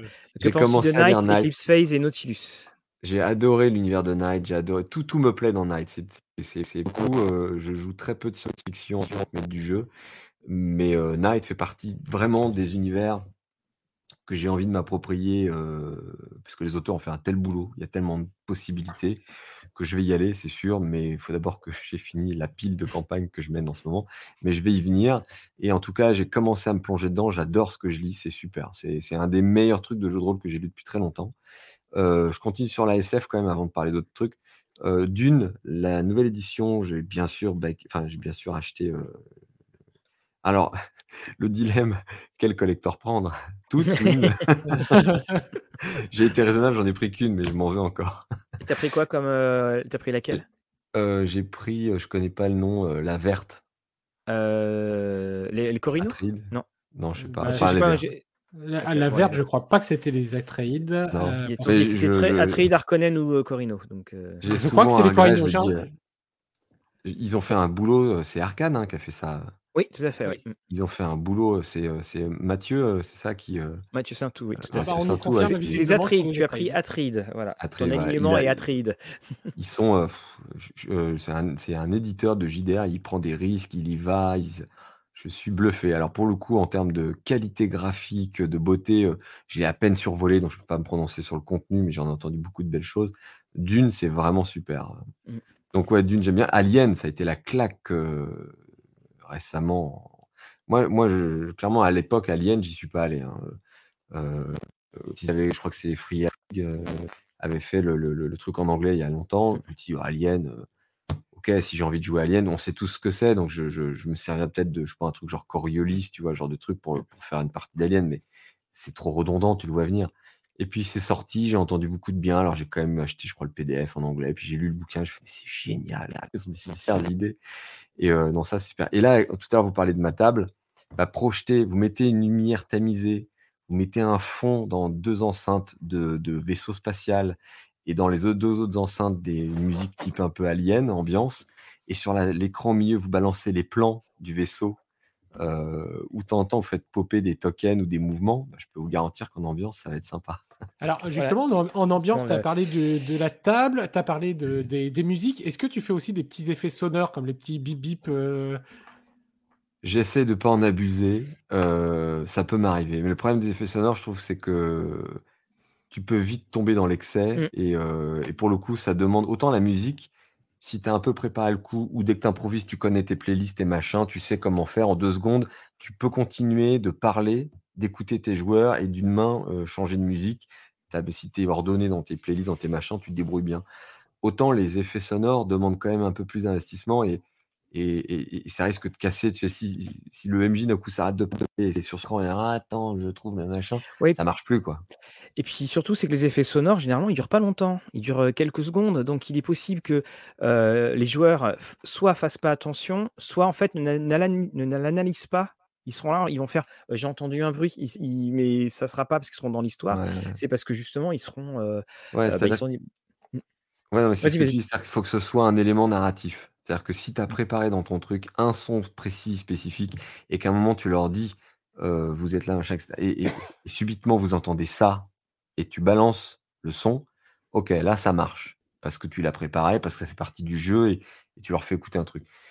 Euh, pas, je trouve qu'il faut pas en abuser, mais une fois de temps en temps, ouais. Après, ce que je peux mettre parfois, c'est des ambiances sonores. Euh, l'autre jour, ils étaient dans un marécage. Je leur ai mis un fond sonore de marécage et, et j'ai rien dit. J'avais ma musique, le fond sonore du marécage en même temps. J'avais fait en sorte que les deux se, fonctionnent plutôt bien en termes de volume. Et, et à un moment, j'ai vu des joueurs se regarder et dire Attends, attends, c'est pas c'est quoi le son que j'ai entendu là? Et ils se regardent et moi je dis rien et, ils savent que si je dis rien, bah, c'est que c'est dans le jeu, ça fait partie du truc donc à eux d'en faire ce qu'ils veulent. Ça, c'est amusant. Et oui, j'ai vu passer Rémi, tu as raison, le système de stress fait une grosse partie du jeu dans Alien, je suis totalement mmh. d'accord, j'adore le système. Globalement, je trouve que le système de jeu de Free League est génial, le D6, je sais pas comment il s'appelle, mais, celui de Alien le Mutant Year Zero Engine, ah bah, il est très, très bien et dans Alien, il est formidable. Oui, et je pense de toute façon qu'Alien, on a tous été comme ça, c'est-à-dire, ouais, super, Alien, bon, alors qu'est-ce qu'on fait à parcourir dans des travées et puis mourir à la fin? Euh, Et puis surtout, bah, c'est là ce que je, je montrais euh, Colonial Marine, qui est un chef-d'œuvre, mais un chef-d'œuvre, ça sera en, début janvier, vous aurez la critique, et puis de toute façon, je crois que c'est en février ou en mars, voire même que février, qui sort en VF.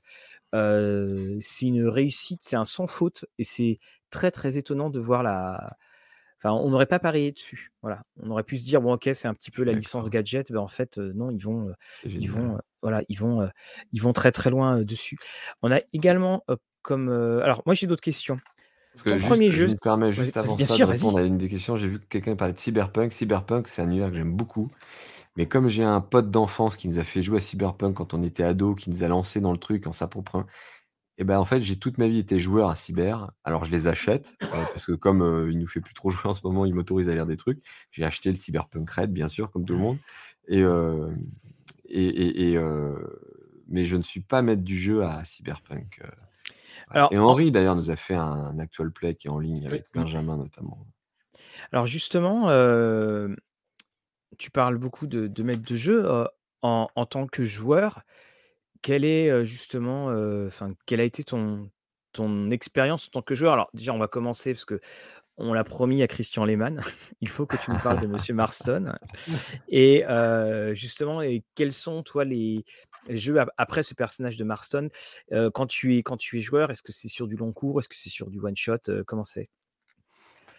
Moi, je vais joueur je suis joueur là où je peux, là où on m'invite et en fait, c'est le mélange des deux. donc j'ai été beaucoup joueur de Christian parce que parce que j'ai fait comme beaucoup de gens, j'ai joué au jeu de rôle comme un dingue pendant très longtemps et puis, j'ai eu une période de 3-4 ans où j'ai arrêté de jouer. Ça n'a pas été très long, enfin 3-4 ans quand même, et c'est Christian qui m'a remis dedans. Un jour, on s'est croisés, on habitait pas loin, moi, j'étais un jeune auteur, et et lui, il m'a un peu pris sous son aile et il m'a dit: «Mais attends, je voudrais monter une table, ça t'amuserait?» «Ah ouais, super» et on s'est fait quelques one shot et puis quelques petits scénars un peu plus longs.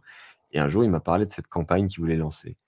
Et Alors on parle, hein, des les montagnes hallucinées, enfin par-delà les montagnes hallucinées. Alors si vous n'avez pas écouté le replay de de l'interview que vous avez fait, vendredi dernier de Christian Lehmann, qui, est à maintes égards, un super moment de d'écoute pour les rôlistes et euh, Jawad Bazine, je t'invite quand tu veux. Bah, c'est très gentil, Jawad. Euh, je, si je peux, je, je viendrai.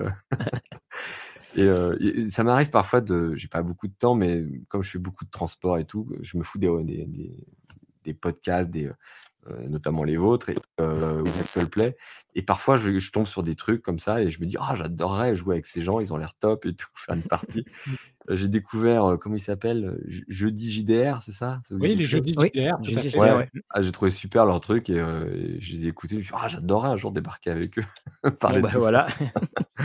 oh, ils ont autre chose à faire, mais, mais après, c'est une question d'emploi du temps, de timing, c'est pas toujours évident. Et donc, un jour, je vous fais l'histoire de montagne. Christian me dit, je voudrais monter cette campagne sur laquelle il vous l'a dit, je reviens pas dessus, hein, mais mmh.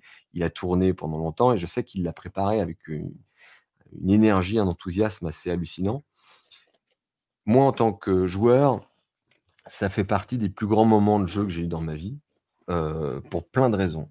Parce que une bonne campagne de jeu de rôle, faut que la campagne soit bonne, faut que le MJ soit super, il faut que les joueurs s'investissent. Et, je trouve qu'on a eu du bol, c'est que tous les joueurs de cette campagne étaient là, présents, ils ont fait des personnages super. Et quand on a fait la campagne, j'ai dit à Christian, écoute, j'ai cru comprendre forcément que c'est une histoire d'expédition, que ça va être un truc assez humain.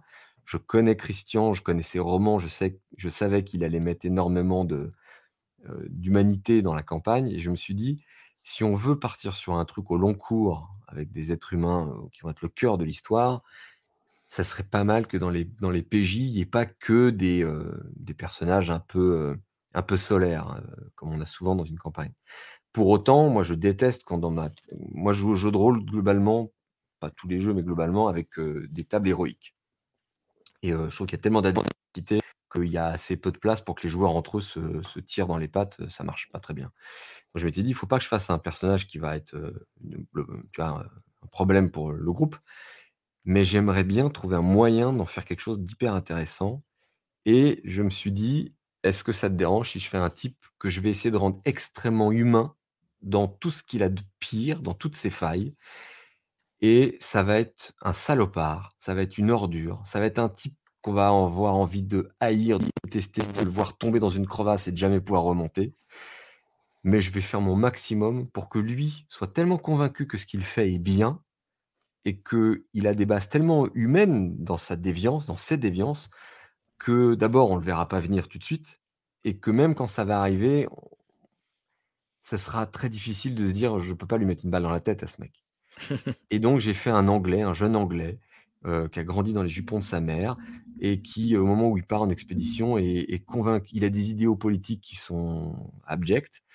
Il est convaincu qu'il voulait être le représentant anglais sur le territoire anglais du euh, NDACP, je ne sais plus comment on dit, enfin le, parti nazi là. Euh, j'ai un problème, je veux jamais retenir ce nom. Je crois qu'il y a un truc en moi qui ne veut pas mettre un truc nazi dans ma tête. Bref, il veut être le représentant euh, officiel, mais il n'a pas, il, pas réussi parce qu'il est tellement euh, exécrable et que même ces gars-là, qui sont pourtant des, monstres, se sont dit lui, non, on n'en veut pas. Il est, il est misogyne, il est, enfin tout ce qu'on peut imaginer, il est raciste.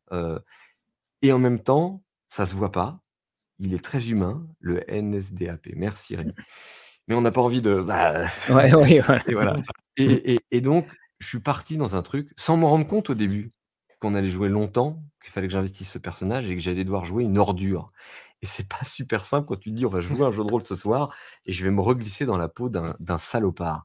Parce que tu le fais pas de façon jubilatoire en disant ça va être drôle. Parce que là, pour le coup, c'est un mec, j'ai essayé de faire vraiment très, très, très humain. Et bon, bref, je vais pas faire 5 heures là-dessus parce que je pourrais en parler pendant longtemps et Christian en parlera Il a fini comment?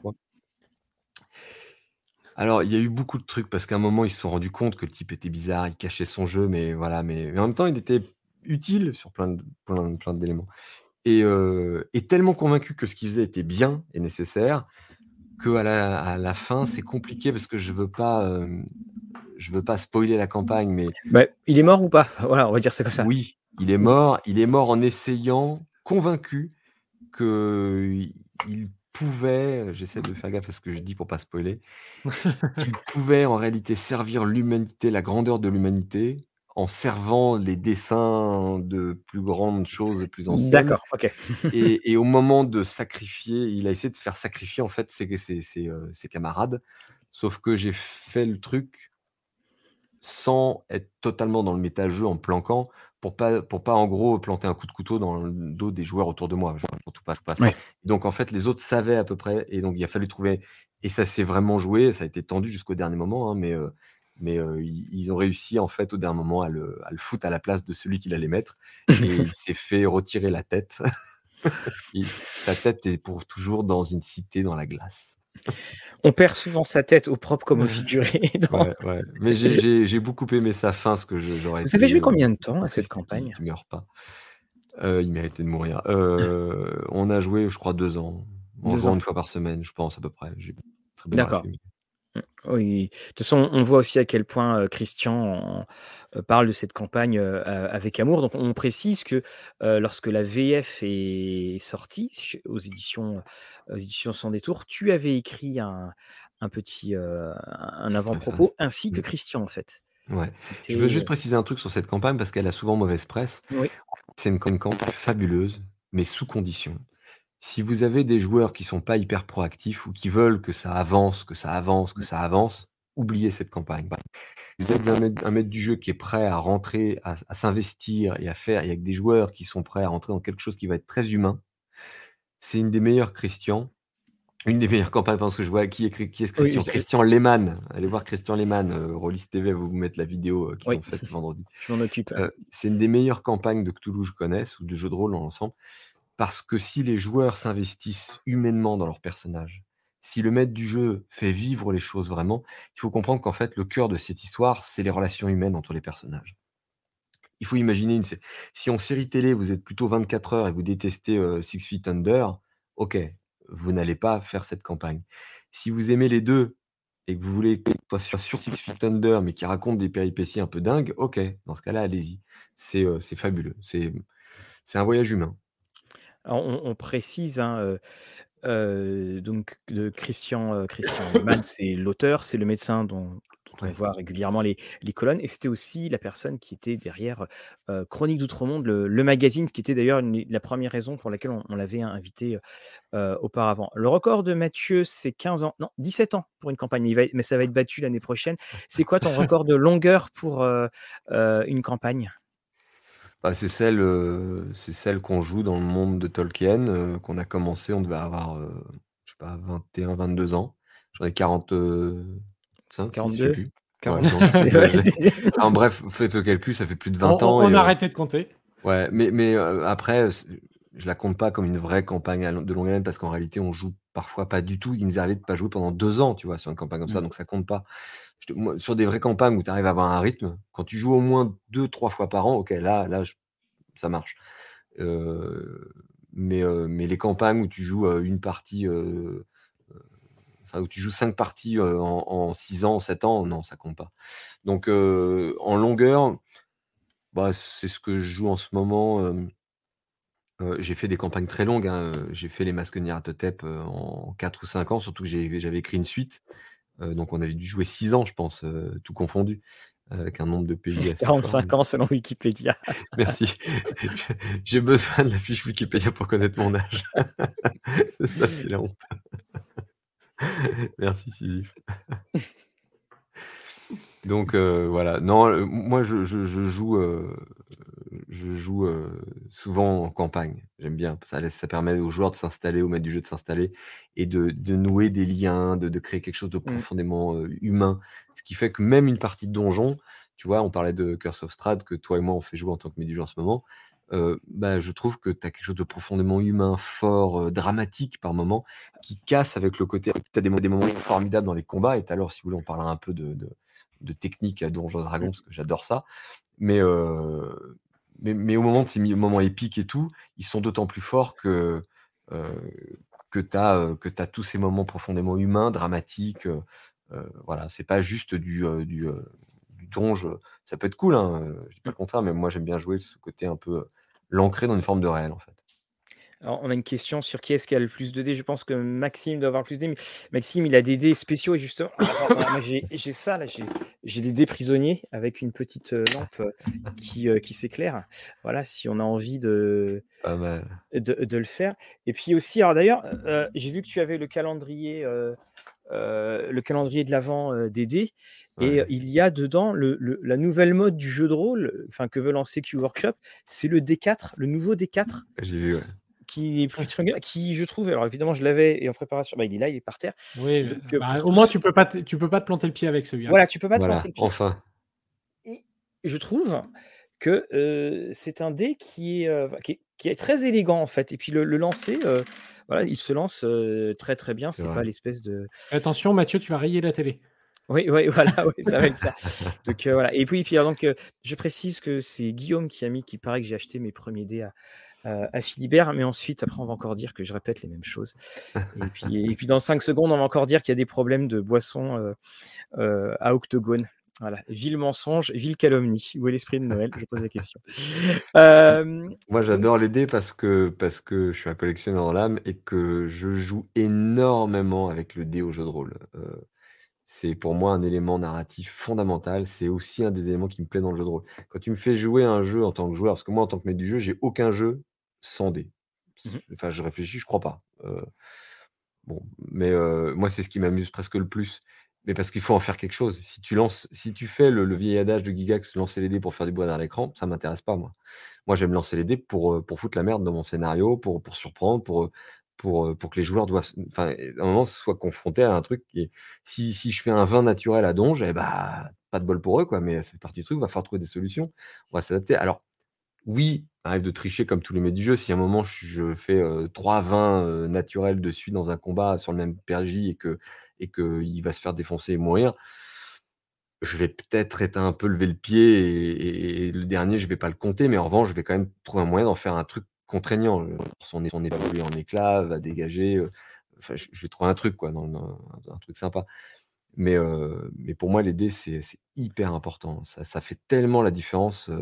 parce que du coup, tu sais, même tes joueurs le savent, ils peuvent défoncer un scénario plus vite que prévu s'ils ont des bonnes idées, ils font des bons jets.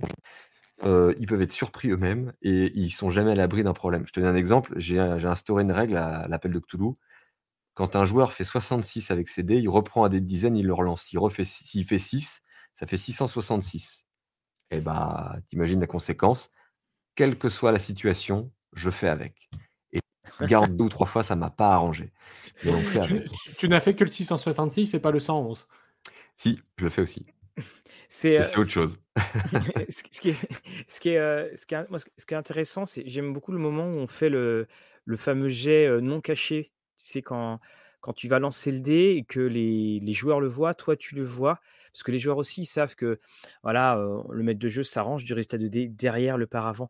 Mais j'aime beaucoup moi le symbolisme du dé que l'on va lancer en, découvert parce que soudainement, que ce soit toi, maître de jeu, que ce soit les joueurs, on se soumet à l'histoire et finalement, ça crée une union entre joueurs et, et maître de jeu parce que quand, euh, quel que soit le résultat, bah, il va falloir qu'on improvise, il va falloir qu'on s'adapte par rapport à ça. Et souvent, ça fait un grand silence autour de la table.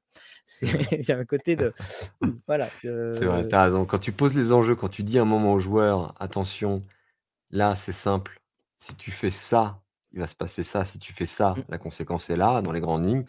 D'un coup, tu as une tension, tout le monde s'arrête, tout le monde regarde le gars, il prend ses dés dans la main.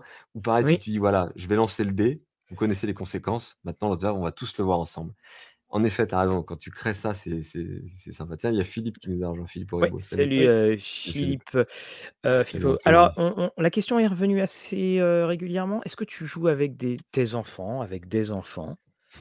J'adore, en fait, j'adore. euh, en- alors, en région parisienne où je vis les trois quarts du temps, j'ai pas beaucoup de possibilités. Ça m'arrive de temps en temps de faire jouer mes enfants. Alors, si je fais jouer mes enfants ici, et j'essaie de faire jouer un peu les copains de mes enfants. Donc, ça, c'est cool. Euh, mais ce que j'aime bien faire, c'est quand je vais en Bretagne, où du coup, j'ai un peu plus de temps, je fais jouer. euh, on a plein de familles dans le coin là-bas, et euh, j'ai plein de- on a plein de cousins avec mon épouse euh, qui ont des enfants, et donc j'ai plein d'ados autour de moi. Et en général, quand je débarque, j'ai souvent un petit SMS de «Hey, dis donc, Maxime, j'ai vu que tu étais là, euh, tu pourrais nous faire une partie?» Et j'adore faire jouer les ados parce que parce qu'ils pensent pas comme moi. Et bah, je suis, ça y est, hein, je suis passé de l'autre côté, vieux con. pour. Et donc, ils me surprennent, alors que mes potes, ils ont mon âge, c'est ma génération, tu vois. Et donc, euh, je les connais, on se connaît, ou on a des réflexes de notre génération. Alors que qu'aujourd'hui, je te garantis, quand tu joues à des tables avec des gars qui ont entre 14 et 16, 17 ans, et ben, ils pensent à des trucs, ils disent des trucs, ils font des choses autrement, ils te bousculent un peu, ils sortent de ta zone de confort. Et puis, ça les fait aussi, euh, moi j'adore, ça les initie, quoi. Donc, tous les étés ou, euh, ou, temps en temps, quand je peux, quand je suis en vacances là-bas, j'essaie de les faire venir. Je leur dis, écoute, si tu as un copain, une copine qui a envie d'essayer, welcome. Si tu es sûr que c'est quelqu'un de bien, je vais pas rentrer chez moi, des dingues. Euh, fais venir et euh, je vous fais une partie, je vous initie. euh, voilà, donc j'essaie de leur faire faire des trucs différents. Et c'est cool. et, et quelle a été ta pire boulette en, en- en tant que maître de jeu? Oh là là, pire boulette. Je raconte pas la mienne, j'ai déjà raconté. Je, là, franchement, je, je, je me souviens pas. Faudrait demander à mes joueurs, ils se souviennent peut-être, mais ah, boulette, je me souviens pas. Parce que le problème, c'est que comme c'est mon métier de penser, de réfléchir, de m'adapter, au pire, quand je fais une connerie dans un scénar, et bah, je- dès que je me rends compte, eh bah, j'improvise et je change, quoi. Et je me dis, tant pis, c'est pour moi, hein, à moi de me débrouiller pour to- tomber sur mes pieds. Alors, Là, comme ça, je vois pas. On a aussi Skyline France là, qui, qui a reposé plusieurs fois la question euh, est-ce que c'est pas intimidant de faire du jeu de rôle face à des écrivains chevronnés en riant en tête? Mais je pense que tu, vois, tu les vois plus comme des amis que comme euh, les Ouais. écrivains. Bah ouais, non, heureusement, parce que si on se voyait comme des auteurs, c'est comme quand tu discutes ensemble, euh, euh, tu, quand, quand on se fait un dîner, euh, enfin, moi je suis très copain avec, euh, avec Bernard Werber, Guillaume Musso, euh, je, je- on se regarde pas comme les auteurs des fourmis ou Oui. ou de tel bouquin ou de machin. On, on se regarde comme des potes, on parle. Alors si, l'avantage c'est qu'on parle parfois quand on quand on fait pas du jeu de rôle, on parle un peu écriture, on parle, on parle du métier, du milieu, etc. Ça, ça nous arrive. Mais euh, Tu joues avec Bernard Werber et Guillaume Musso? Ils sont. pas au euh, jeu de rôle, non. Non, alors Ber- Bernard Werber. Non, non, non, on est, on est potes, mais non, en revanche, alors Bernard, euh, je réfléchis, non, Bernard, non, j'ai jamais fait de jeu de rôle avec Bernard. J'ai fait, je, un jour, je suis débarqué. Bernard, il est très jeu. Euh, il a fait, je crois, des jeux de rôle il y a des années de ça. Euh, et un jour, je débarque chez lui, il y a des années de ça, avec euh, un petit jeu qui venait de sortir qui s'appelle Les Loups-garous de Tire-ce-lieu. Et je lui dis, je vais te faire un jeu. Euh, Il y avait un humoriste que je ne citerai pas qui était là ce soir-là, infernal, qui passait son temps à vouloir tellement, heu, faire marrer tout le monde que quand j'essaie d'expliquer les règles qui sont pourtant simples, hein, il faisait 10 vannes à la seconde et donc heu, je pense qu'on a mis 1 heure à expliquer le truc. Et Bernard, lui, était attentif et il a adoré et il s'est mis tellement à jouer derrière ça. Je me souviens, il avait improvisé, il faisait des dimanches loup-garou de tire dans sa maison où il invitait 30 personnes. Il faisait des plateaux en fonction des étages et c'est des tas de parties. Il avait inventé des trucs, où ça interagissait, entre les différentes parties. Quand tu perdais, tu allais sur il avait fait un truc incroyable. Mais jeu de rôle, non, j'ai jamais joué au jeu de rôle avec Bernard. Alors pourtant, quand on voit le succès avec des chats, imaginons le même succès avec des fourmis, peut-être. Ah oui, oui, Ouais, voilà, ouais, oui. ouais, ouais, alors également, j'en avais vu une autre qui était, alors alors l'autre question, est-ce que tu joues avec madame Chatham? Est-ce que madame Chatham, Elle me question qu'on demande avait de déjà jouer posée, je crois. Oui, Non, on, elle m'a je crois qu'on ouais, on ouais, l'avait elle posé m'a au A9. Hein. ouais, je crois bien. Elle elle me demande en fait, souvent, elle m'a dit: «Mais pourquoi tu me fais pas jouer?» Heu, bah, c'est vrai, pourquoi je te fais pas jouer, en fait, il faudrait, bah, parce qu'elle a un emploi du temps, de dingue, que j'ai un emploi du temps du dingue et qu'en général, je joue quand elle est pas là, et que quand elle est là, du coup, on en profite pour se voir. Oui. Heu, mais heu, ouais, si un jour, on faudrait faudrait faudrait. Ah tenez, monsieur Akei, on en a parlé de toi, monsieur Akei, tout à l'heure, Voilà. les gens du sud, affreusement à la bourre, voilà. Hein, ça c'est, alors, donc moi je je vais reposer donc cette question. Quel a été ton 1er jeu? En tant que Mon joueur? 1er jeu de rôle, Ton heu, 1er je crois, je alors le 1er auquel j'ai vraiment joué, c'est JRTM. Mon 1er jeu que j'ai eu entre les mains, c'est Donjons et Dragons. La boîte on m'a offert la boîte bleue, j'avais pas la boîte rouge, Ah, la 1re première fois Tiens, v'là le tome 2 du Seigneur des Anneaux. ouais, je comprenais rien, je comprenais pas de trucs et tout, donc j'ai eu ça pendant quelques mois et un jour, il y a un plus grand qui m'a qui m'a dit, heu: «Mais attends, ça t'intéresse? T je vais te faire une partie» et j'ai joué à JRTM et j'ai adoré JRTM.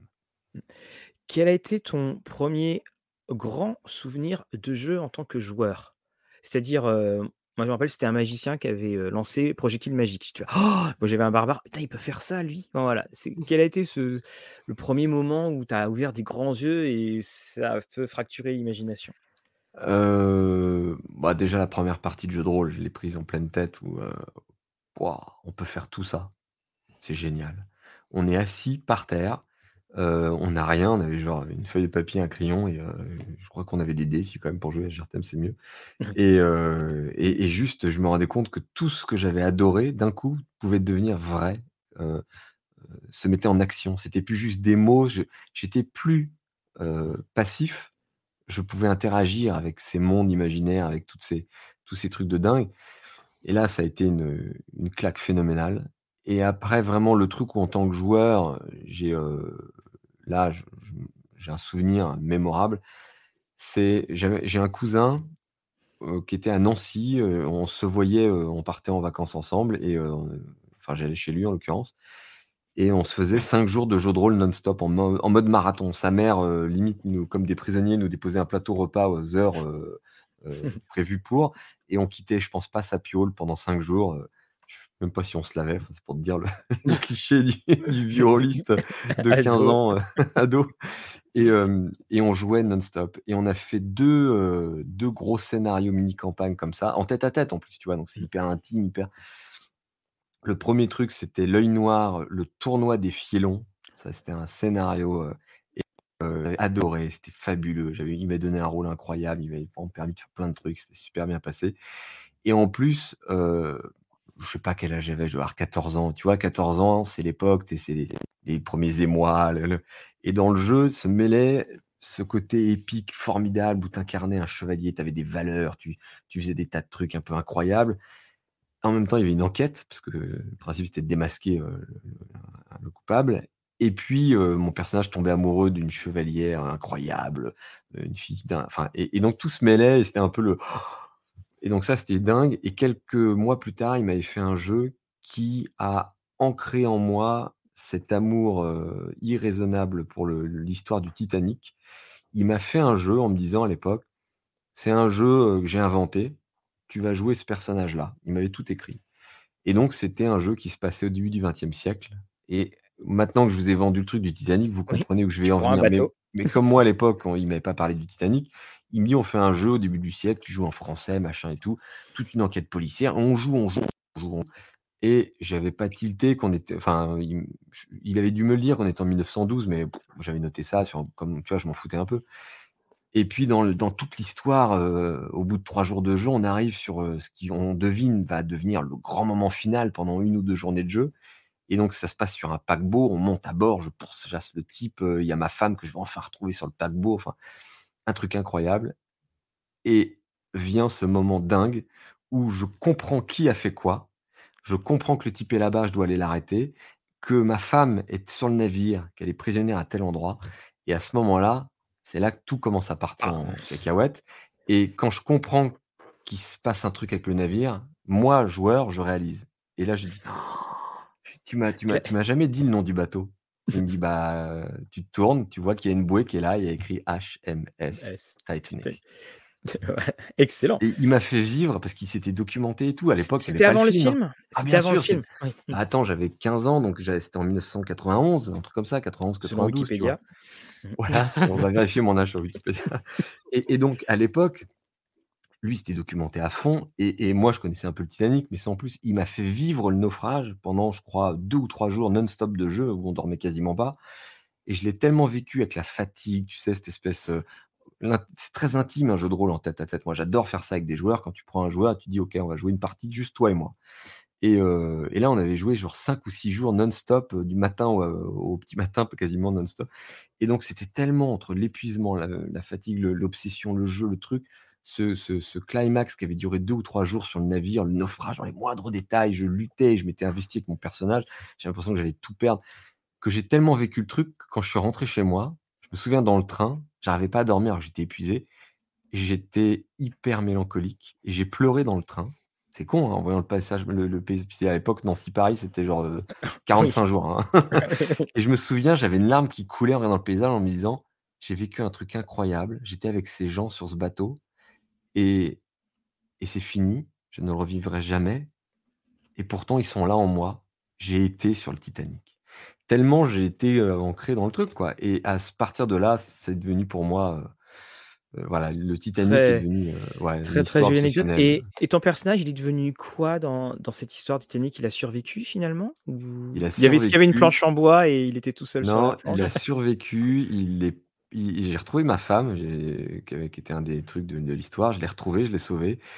Non, non, non, on a à s'en sortir, heu, c'était tendu. En revanche, tous les amis, tous les alliés que j'ai, la plupart, heu, merci pour le du Titanic, désolé et heu et en revanche, je trouvais ce qui était tragique, c'est à la fois nous, on avait survécu, notre couple et en même temps, tous nos alliés, tous les gens qui nous avaient aidés, tous les gens qui avaient compté pour nous, qui étaient à bord, je Ah, crois ils qu'on en avait retrouvé 1, heu, quelques jours après à New York et les autres, on les a jamais retrouvés ni leurs corps, donc on avait compris qu'ils étaient morts et voilà Excellent. et et et et je crois que le gros salopard de l'histoire, heu, avait réussi à se tirer parce que j'avais dû faire, je je sais plus, des mauvais jets de dés, des mauvais trucs et mon cousin avait vraiment joué le truc et de mémoire, je crois que le le grand méchant, ses ses ses lieutenants, j'avais réussi à les dézinguer, les arrêter, mais lui avait disparu et et dans le naufrage, j'avais jamais su ce qu'il était devenu. C'était une espèce de fin un peu, il apparaît dans la liste des morts, mais en fait, il est dans la liste des disparus et tu sais jamais si vraiment ou pas et je pense qu'il s'était gardé ça sous le coude en se dirant en se disant: «Peut-être qu'un jour, il me le ressortira Alors dans un autre». dans le film, hein, il il se suicide à la crise de 29, le grand méchant.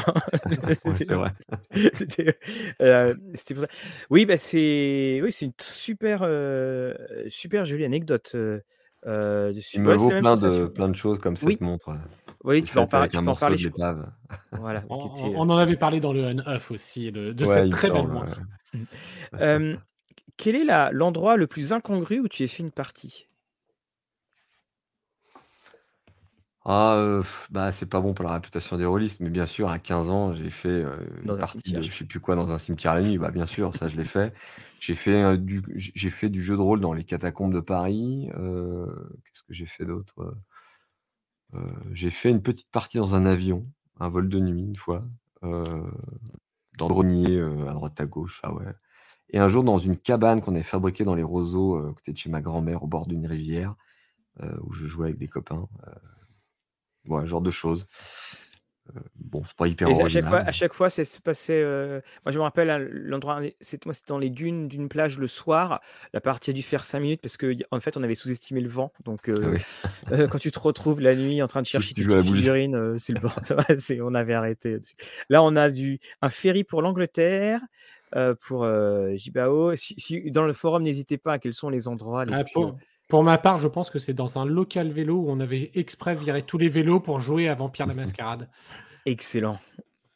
Excellent. Tu vois comme quoi la, la puissance de, de l'imagination. Euh, Maxime, euh, toi et moi, on aime beaucoup les Lego. Je viens de voir dans le chat. Voilà. Alors, le, Ma femme a mis un veto, elle m'a dit interdit, tu n'achètes pas ça euh, parce que c'est potentiellement, j'imagine, un cadeau potentiel de Noël, d'anniversaire, de trucs. Enfin, Ah, bah, tu mettras les. je tu croise les doigts. j'ai pu négocier la place avec l'aide de ma petite Blanche qui a, qui a fait pression. Donc, euh, mais bon, il y en a encore trois à finir. Il y a, il y a la Batmobile et puis la, Ouais. la maison hantée. Mais euh, oui, la. Batmo- la Batmobile depuis combien de temps, Mathieu Euh, la. Batmobile, ça fait un an que je l'ai reçue. J'ai juste ouvert, ouvert, euh, ouvert la boîte plan. Je comprends pas pourquoi je l'ouvre pas. Puis on a le dessus. Mais il, il est beau le, euh, le, euh, le Titanic. Euh, est-ce que alors euh, quel est le jeu que tu euh, que tu aurais voulu essayer? Quel est le jeu où tu te dis tiens ça c'est mon, mon regret de ce jeu m'attire beaucoup mais finalement je sais que j'y jouerai pas ou j'ai pas eu l'occasion de le faire. Je sais que là là-dessus il y en a plein de, de ce genre de jeux Ouais, ouais, il y en a plein. En fait, il y a tous ceux où, que tu as que tu pas, pas lu. voilà, j'ai pas encore eu le, temps de, le faire. euh. Il y a beaucoup de petits one-shots que j'ai envie de faire euh, et je trouve pas le temps. Euh, Il y a, par exemple, euh, Pélican, euh, Fabien et nous. Projet euh, Oui. Pélican. Projet Projet Pélican. À la lecture, c'est tout ce que j'ai envie de faire jouer à des joueurs précis. Par exemple, Christian Lehmann, le jour où je monte Projet Pélican, je le fais avec lui dans la. Et c'est pour ça que je ne l'ai toujours pas monté, parce que la campagne, mais elle est tellement là, je la sens, je la vois, les personnages que je vais pouvoir mettre dedans, me l'approprier un peu, toute la playlist de dingue qu'on va pouvoir mettre en scène, comment on va pouvoir mettre du drama là-dedans pour que ça soit humainement fort, pour que ce soit le type de campagne dont tu ressors. euh, tu vois, euh, avec euh, une boule au ventre, quoi. Et je sais que Christian serait.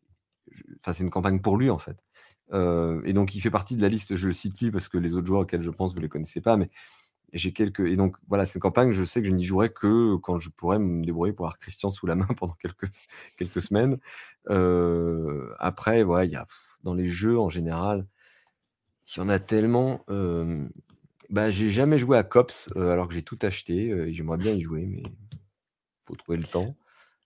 Euh, Warhammer fait partie des jeux que j'ai fait jouer la campagne Imperial, mais avec une autre, un autre système que Warhammer euh, dans les grands classiques. Deadlands, euh, tu vois, typiquement, c'est partie jeu où j'ai très peu joué. Septième mer, j'ai tout acheté là, ce qui ressort. Ouais, mais D'ailleurs, il vient de ressortir. Hop là, les sociétés secrètes. Il vient d'arriver. Ces sociétés secrètes. ah, voilà. Et on l'a en dur par rapport aux Américains qui l'avaient en, en soft, je crois. ouais. Et surtout, on l'a en couleur parce que les Américains n'ont pas. Et ce qui est génial, c'est que Agathe, ça va rajouter des choses qui fait qu'on n'a plus l'espèce de, de maquette euh, bâtiment communiste euh, blam blam Ouais. euh, qu'on a dans qu'on a qu'on a dans les VO. C'est. Je, je, je voyais. Je veux pardon. juste Sisyphe qui parle de bitume. Bitume, c'est marrant parce que à l'époque du pledge, je m'étais dit non, pff, petite post-apo, c'est pas un genre que j'aime trop. Euh, si j'ai envie de jouer, j'ai déjà tellement de matière avec euh, des Genesis que j'ai toujours pas fait jouer. Et puis j'ai d'autres trucs dans le même genre, je, sais plus quoi, mais j'en ai d'autres. Je suis dit non, bitume, je vais pas y aller. J'y suis jamais allé à l'époque. euh, voilà. Et puis la campagne est sortie, j'ai vu passer les jeux, j'ai commencé à entendre des critiques et je fais ah ça a l'air bien quand même. Et puis bah, j'ai craqué, j'ai- passé une petite annonce, j'ai trouvé un backer qui essayait de revendre tout et j'ai tout repris. Et du coup, bah, je pense que je vais avoir envie d'y jouer. Tu as, tu as lu Les Encagés? Ouais, ouais, ouais, c'est génial. C'est, c'est... Alors moi, pour le coup, le côté euh, enquête criminelle et euh, avec des gendarmes, c'est un peu un, un truc que je connais pas mal. Euh, c'est des bouquins que j'écris et notamment, donc j'ai été hyper agréablement surpris de voir que, que Tristan Lhomme était parvenu à faire un truc qui était à la fois réaliste, hyper digeste, très très très très agréable. Ça peut être dynamique et ça peut être réaliste. Et ça fait partie des campagnes que j'ai très envie de faire jouer. Mais Henri Lovenbrook euh, l'a lu et est en train de la faire jouer à ses joueurs de son côté. Donc, du coup, je de base, il peut pas être dans le truc. Donc, il faut que je, je commence à cogiter à qui sera dans le. Qui sera... Mais bon, j'ai quand même les masques Nier à Totem, j'en ai pas encore. Au rythme où je Ouais. joue, je pense que j'en ai. Je, je- je vais vous, je vais vous que le monde sera, sera arrivé à sa fin avant que tu l'aies fini, les masques. Je vais vous donner le nombre de parties qu'on a fait des masques, dont on a fait donc le Pérou, euh, le Pérou, hop là, euh, le Pérou, New York. On est en train de finir l'Angleterre et on en est à, pour ça, oh bah non, ça va, 36 parties. Alors, tout, dé- tout dépend de la durée moyenne de la partie. Si c'est C'est- 36 c'est- parties d'une heure ou 36 Non. parties de 4 heures. C'est par 3 heures et demie. Oui, tu, tu, tu- fais pas. euh, alors, alors, juste avant de cette question sur les heures de partie, un, un petit droit de suivi sur euh, les, les- les joueurs qui ont eu des soucis. Alors, je, alors, je trouve cette anecdote à Boxfort. Je jouais sur les pelouses du parc de la Villette à Paris de nuit, mais l'arrosage nocturne et la fermeture non anticipée et la tournée des gardiens a visiblement euh, mis fin à la partie. C'est euh, Bon, ouais. C'est cela. Et moi, je me rappelle la bataille la plus rapide que j'avais jouée à, à, RunQuest. C'était on jouait avec les copains dans la cuisine des, des parents. Et puis la bataille va avoir lieu, il est tard. Et on, on a un des joueurs qui fait pas lente. Et puis euh, deux minutes après, il y a le père du, du copain chez qui on jouait euh, qui ouvre la porte. C'est pas fini ce bordel Et bah t'avais des feuilles qui tombaient partout. Et puis les, les héros que nous étions, tout penaud, hop, on est parti. On n'a on a jamais su ce qui s'est passé dans cette bataille à Gloranta. Il y avait plus de bataille. Se faire euh, recadrer sèchement par les parents alors qu'on gueule comme des putois à 3h du matin, je pense qu'on l'a tous vécu quand on avait Oui. 14-15 ans. Alors, est-ce que Gotham, c'est un cadre de jeu qui te plairait? Euh, bah, je sais pas. En fait, si le setting sort et que tout est dedans, qu'il y a de la matière, ouais, mais c'est pas un cadre que je connais naturellement bien, moi. Donc, euh, euh, donc euh, je suis pas sûr de, Tu, veux me faire jouer, tu veux que je sois mettre du jeu dans Arkham ou dans la Elite. euh, là, demain matin, sans problème, je peux me t'improviser une partie. J'ai fait un truc, c'est pour ça que je suis hyper embêté, parce que Benjamin Dibling lance Let's Roll, mais moi, avant qu'il lance Let's Roll, j'étais pas au courant, je m'étais mis sur Roll20. Et j'ai passé un nombre de nuits incalculable à mettre euh, en ligne sur mon, mon profil toute la ville d'Arkham. C'est-à-dire que j'ai pris la carte d'Arkham et pour chaque rue, j'ai trouvé des photos d'époque. Ouais, Pas d'Arkham, parce que ça n'existe pas, mais, mais de- de- d'une ville qui pourrait y ressembler. Et j'ai fait un patchwork. Et donc, n'importe quelle rue tu veux être dans Arkham, je me suis reconstitué tel que, tel que je vois Arkham. Et j'ai fait pareil avec tous les PNJ du bouquin d'Arkham euh, chez Sans Détour. Et bien sûr, j'en ai rajouté euh, au moins le triple. Et donc, j'ai hyper bien classé, rangé, ce qui fait qu'en deux secondes, je trouve tout et tout. Bah, j'ai toutes les rues, la plupart des bâtiments importants en photo, et j'ai à peu près 900 PNJ en photo euh, à disposition, ce qui fait que même sans avoir un scénario, en deux secondes, je peux t'improviser un scénario dans Arkham. Euh, donc quand tu connais bien un setting, que tu as tout ça sous la main, c'est compliqué d'aller te remettre dans une autre ville. Alors tu vas me dire, à Gotham, c'est plus un truc contemporain, euh, voire limite euh, anticipation, c'est vrai.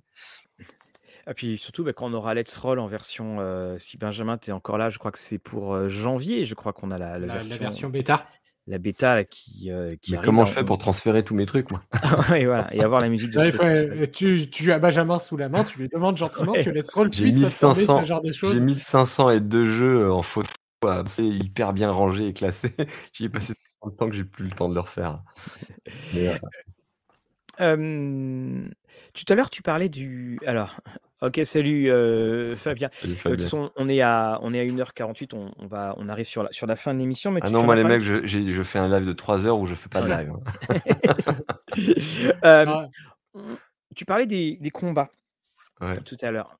Qui- Et d'ailleurs, qui sera l'objet, les combats, ça sera l'objet d'un, d'un des podcasts de discussion et, et dragon.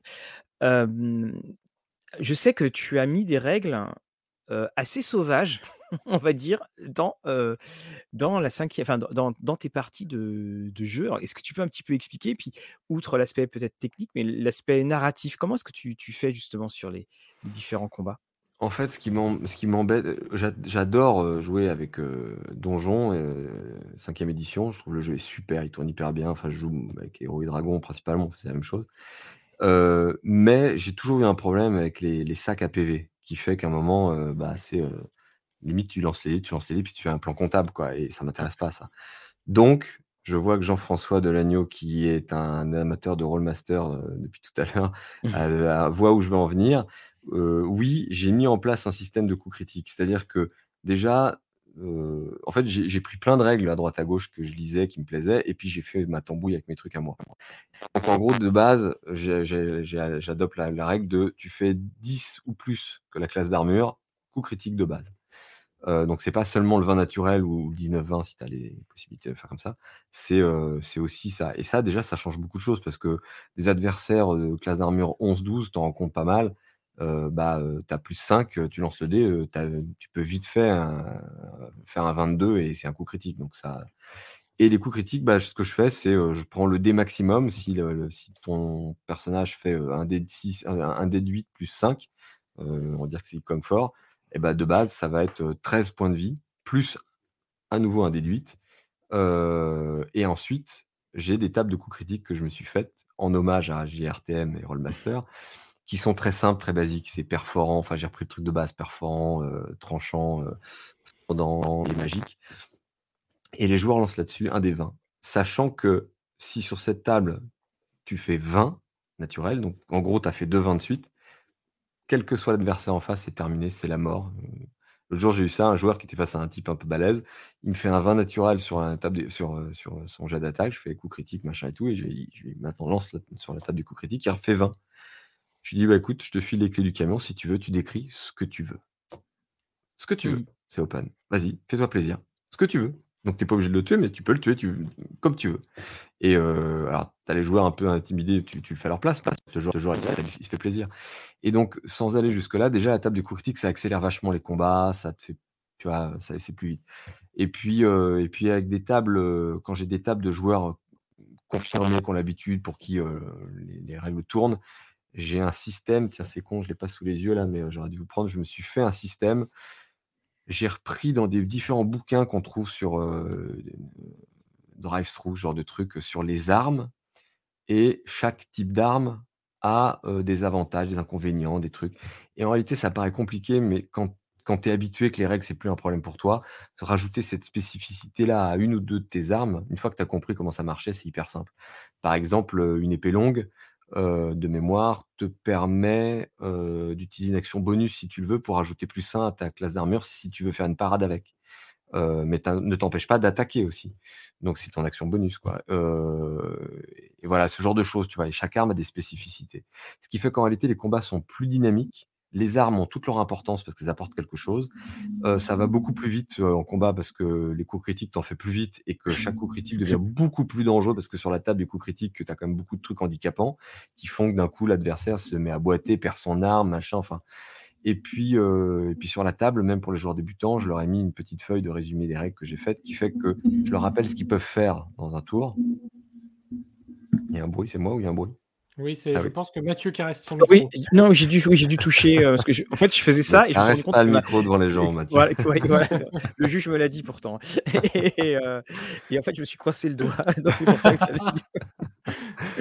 et, et, donc voilà, donc en gros, le, le truc, c'est que ça va plus vite, c'est, c'est plus dynamique et euh, bon, voilà, j'ai plein de petits trucs et, les joueurs ne sont pas obligés sur un coup de mettre qu'un coup, ils peuvent faire autre chose, ils peuvent tenter de désarmer, euh, de faire un coup vicieux pour avoir l'avantage. Parce que du coup, avoir l'avantage, quand tu as cette importance du coup critique, devient fondamental.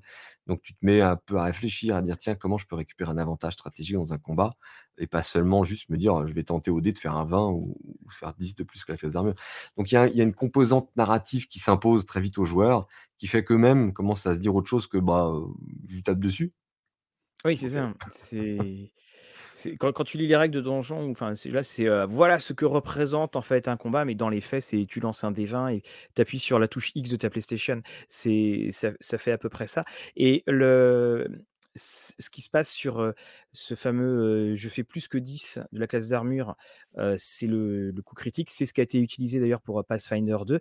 Et c'est vrai que ça met plus de vie dans les combats parce que quand il est 1h du matin, que tu as un autre combat, il y a des moments effectivement, tu sais que en face de toi il a 80 points de vie, tu es là, bon, allez, ça, va être, ça va être difficile. ouais. Ouais, puis dans ces cas-là, je pense qu'il faut vraiment pas hésiter à faire des, utiliser le principe qui se fait dans pas mal de jeux, c'est tu fais la différenciation entre la chair à pâté, la chair à canon et le boss. C'est-à-dire que quand tu as des PJ qui ont un certain niveau, au moins niveau 3-4, quand ils se tapent 3-4 gobelins, si tu te rends compte que ça peut prendre juste du. Tu sais, c'est le principe de. Tu as 4 joueurs autour de la table et tu as un boss qui a que deux tours, enfin deux actions bon bah mécaniquement ils auront plus donc ils vont le faire tomber petit à petit. Donc tu rajoutes de la piétaille pour monopoliser leurs actions, mais en réalité tu peux le faire autrement, c'est-à-dire que tu peux rajouter plus d'adversaires et faire en sorte que le moindre coup qui touche, l'adversaire en face il dégage. Tu fais plus de la comptabilité sur les, les, les gobs, les machins, mais, mais tu fais de la narration du coup et, et, ça devient plus intéressant et tout. Donc ouais à 3h du matin, moi j'aime bien faire ça aussi. Ah oui, c'était, on dit toujours à 3h du matin, tu joues Rêve de Dragon, interdiction de faire de la, de la magie et également interdiction de faire un combat en, en version 3.5. Je vois Smart Pudding qui dit à un moment, tu peux aussi faire fuir les adversaires, mais moi, c'est ce que j'adore, c'est qu'en effet, si tous les combats sont pas seulement du bourrinage jusqu'à la mort, non, il y a ça dans, je crois que c'est dans Pathfinder, tu as souvent dans les campagnes un truc sur le moral, c'est-à-dire qu'en gros, passer un certain nombre de PV en moins, ils te disent ce que l'adversaire fait il va combattre jusqu'à la mort, il va s'enfuir, il va se rendre, il va tenter de marchander. Enfin, et donc, donc ça, en général, j'aime bien, j'aime bien utiliser ce genre de truc pour que ce soit pas systématiquement on se fout sur la tronche et à la fin, celui qui gagne, celui qui a, qui a mis le 0 PV. Alors, on, est dans un. Donc, la Guillaume, tu as mis en exergue. c'est quelqu'un qui souhaite ouvrir sa librairie. il souhaitait demander à Maxime un petit coup de pouce pour la librairie de l'étrange en 2022, je souhaiterais demander à Maxime un pouce pour m'aider à faire connaître mon projet le jour venu. Pourrais-je le contacter à l'occasion eh ben, Avec plaisir. Il y a deux moyens. Le premier, c'est de passer par Albert Michel, le canal classique en tant que libraire, et de, de demander le service s'occupe des auteurs et des dédicaces et de faire passer la demande par là. Bon, là, il y en a 40 par jour, hein, donc c'est compliqué, mais au moins, elle arrive. Moi, il me synthèse tout ça. Et si vous expliquez qu'on s'était parlé et que, et que c'est moi qui vous dis de faire ça, normalement, ils vont vous mettre sur le dessus de la pile, mais ça reste compliqué. Et le plus sûr, c'est le réseau social où c'est moi qui gère et vraiment moi, c'est Twitter. Et bah, vous m'envoyez un message sur Twitter régulièrement à une époque où vous savez que c'est concret, pas six mois à l'avance, parce que mon emploi du temps ne permet pas de, de faire ça comme ça. Ben le, jour où la librairie est ouverte, où le projet se lance et que c'est concret, que c'est maintenant, m'envoyez un message, vous m'en mettez euh, euh, un tous les deux jours jusqu'à ce que je le vois, parce que là j'ai beaucoup de messages, je les vois pas tous. Puis euh, au bout d'un moment, je vais le voir et j'essaierai de vous répondre, c'est promis. Bon ben voilà. Ça a l'air facile. On précise un coup, c'est toi qui, qui est responsable de tout le contenu de Twitter. Alors, ouais. Oh, évident, hein. le fumble. Après le fumble du doigt, on a le fumble de Maxime. J'attends le mien. également, donc, dans. Alors, on a, Est-ce que tu y a des et pour ce qui est de la magie, tu fais la jouer un petit peu la magie différemment? Il y a des choses que tu fais aussi tes petites règles maison? Moins sur la magie, parce que je trouve que autant la mécanique des combats, à force, tu la contrôles, tu la mets si tu es statisticien, mais malgré tout, je, vois à peu près quand tu modifies un truc ce que ça peut donner. La magie, c'est quand même beaucoup de paramètres. parfois, tu bouges une virgule, un machin, et ça peut avoir un déséquilibre auquel tu n'as pas pensé, parce que le joueur, à un moment, va te tomber sur un assemblage de combinaisons qui va te mettre dedans, et tu ne sauras plus comment faire marche arrière. Voilà, c'est compliqué. Donc la magie, j'essaie de faire gaffe de pas trop euh, bidouiller le truc. Euh, en tout cas, sur Donge, je la laisse à peu près comme elle est. Après, c'est juste que dans les descriptions, dans la façon de la mettre en scène, mais c'est comme le soin des blessures. C'est-à-dire que c'est des petites règles maison, comme on a tous, qui font que moi, un joueur, tant qu'il n'est pas tombé en dessous de la moitié de ses points de vie, je considère que une nuit de repos et il va les récupérer. Par contre, s'il prend une grosse blessure d'un coup qui correspond à, je sais plus, ça dépend du nombre de points de vie, mais un tiers de points de vie et que tu, ou que tu tombes en dessous de la moitié, là, je vais considérer que c'est plus. parce que je dis toujours ça aux jeunes joueurs quand on joue à donjon, à ceux qui n'ont pas l'habitude, les parties d'initiation. Je leur dis toujours, ça s'appelle des points de vie sur la feuille. En réalité, c'est un mélange de choses. Vos points de vie, ça résume votre intégrité physique en dernière cours, mais c'est aussi votre expérience au combat, votre endurance, votre chance. Et donc, quand vous perdez des points de vie, moi, je vais vous décrire les choses. Mais ça ne veut pas dire que vous êtes touché physiquement. Mais en effet, euh, si tu as 20 points de vie et que d'un coup, tu en perds 3, bah, je vais te dire que tu.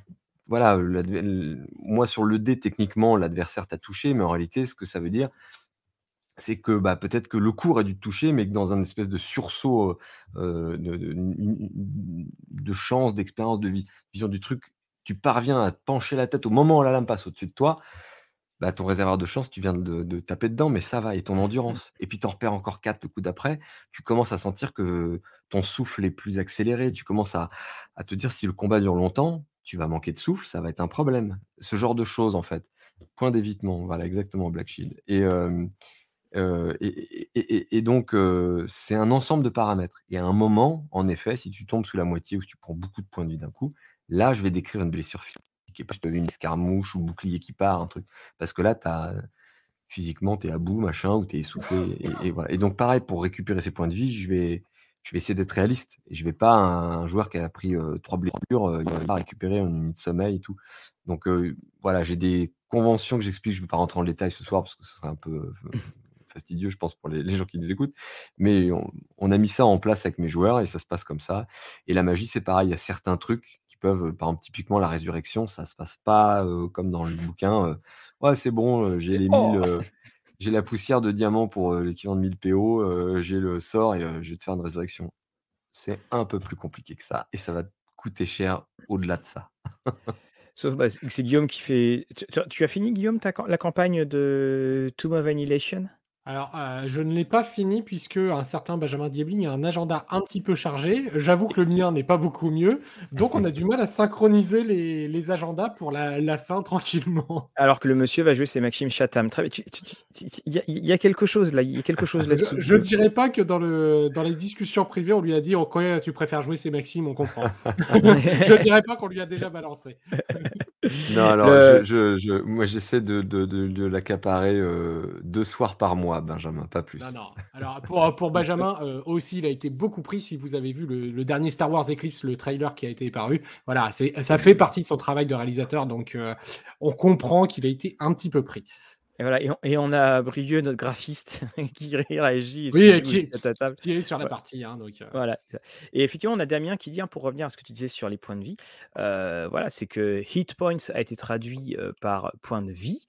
Et c'est d'ailleurs avec Donjons et Dragons, les deux plus grosses erreurs de traduction, je pense, qui existent dans, l'histoire du, dans, l'histoire du jeu de rôle. Est-ce qu'il. Alors, non, alors, Mythe, oui, il y a eu des questions pour le setting 5e édition de Dark Fantasy de Maxime que l'on attend avec tant d'impatience. Je pense qu'il faut retirer un peu d'enthousiasme dans le temps d'impatience parce que tu vas souffrir sinon. Donc pour l'instant, il est. Voilà, il... comment on dit, c'est en cours. Euh, d'ailleurs, par rapport à ce setting, tu avais évoqué, bon, ben, voilà, c'était la charge de travail, les, les moultes projets. Tu as euh, aussi, toi, dans le travail d'écriture, euh, que ce soit roman ou préparation des, campagnes, des choses comme ça, bah, des petites astuces de préparation de temps? Non, en fait, c'est sur l'ensemble de mon quotidien que je suis obligé d'être, euh, assez carré parce que parce que je travaille sur plein de choses en même temps, que que écrire, euh, se documenter pour d'autres livres à venir, euh, lire, pour le plaisir, lire des jeux de rôle, préparer des parties de jeux de rôle, avoir une vie privée, et tout le reste fait que, non, il faut une discipline, il faut de l'organisation, il faut faut pas avoir besoin de trop de sommeil. et il faut, ouais, faut être tout le temps en train de faire quelque chose. C'est-à-dire que faut pas procrastiner parce que sinon ça marchera pas. non, c'est vraiment de la discipline, c'est être carré. En revanche, ce que je fais, c'est oui, j'utilise mes vacances pour préparer mes campagnes. C'est-à-dire que je les lis, je les annote, je me fais des fiches souvent. Et en général, avant chaque session, j'essaie de trouver, quand c'est possible, mais j'essaie de me débrouiller pour que ce soit même la nuit quand il faut, le temps pour me dire, OK, cette session-là, la dernière session, on a fait ça, la prochaine session, a priori, ça peut partir dans cette direction. En tout cas, je me fais une espèce de, euh, tu vois, de, de, liste euh, de, de, possibilités et de points de départ. Et ce qui me permet en fait de mélanger à la fois ce qu'il y a dans la campagne, mais de toujours garder en tête tout ce qu'on a pu improviser, tout ce qui concerne les personnages. De te dire, tiens, prochaine partie, ils s'attendent à ce qu'on reprenne là, et si en fait je commençais en introduisant une scène qui concerne tel PJ qui est lié à son historique ou à ce qu'il a fait dans tel machin, tel truc. Et, et, comme ça, je vais pouvoir les surprendre avec ça et ils attendent pas. Et, tu sais, en fait, c'est comme quand tu regardes une série télé. bah, tu as ce qu'on appelle le teaser d'une série, c'est la séquence qui est avant le générique souvent, qui va te parfois te surprendre parce que tu t'attendais pas du tout à ça dans ta série préférée et, on t'emmène sur autre chose. Et puis après, ça raccroche au wagon. voilà, donc ça, j'aime bien faire ça. Et donc ça, ça se prépare, ça se structure. Et quand, quand on voit tout ce que tu mets en musique, en, photo, il n'y a pas des moments si tu n'as pas la photo ou la musique, tu te sens tout nu ou tu dois revenir à la base en te disant non, en fait, finalement, ce qui compte, c'est ma narration, ma voix, mes mots qui vont créer quelque chose? En fait, ça, c'est la base. C'est-à-dire que quand je fais des parties pas chez moi, droite à gauche, ça peut m'arriver d'improviser, de faire jouer, notamment en Bretagne, des petits jeunes. Et si c'est pas chez moi, bah, bon, bah là, je fais à l'ancienne. Hein, on se pose. Si je peux, j'ai un écran devant moi pour les immerger dans le truc. Les feuilles, on n'a besoin de rien d'autre, hein, et même pas de musique s'il faut.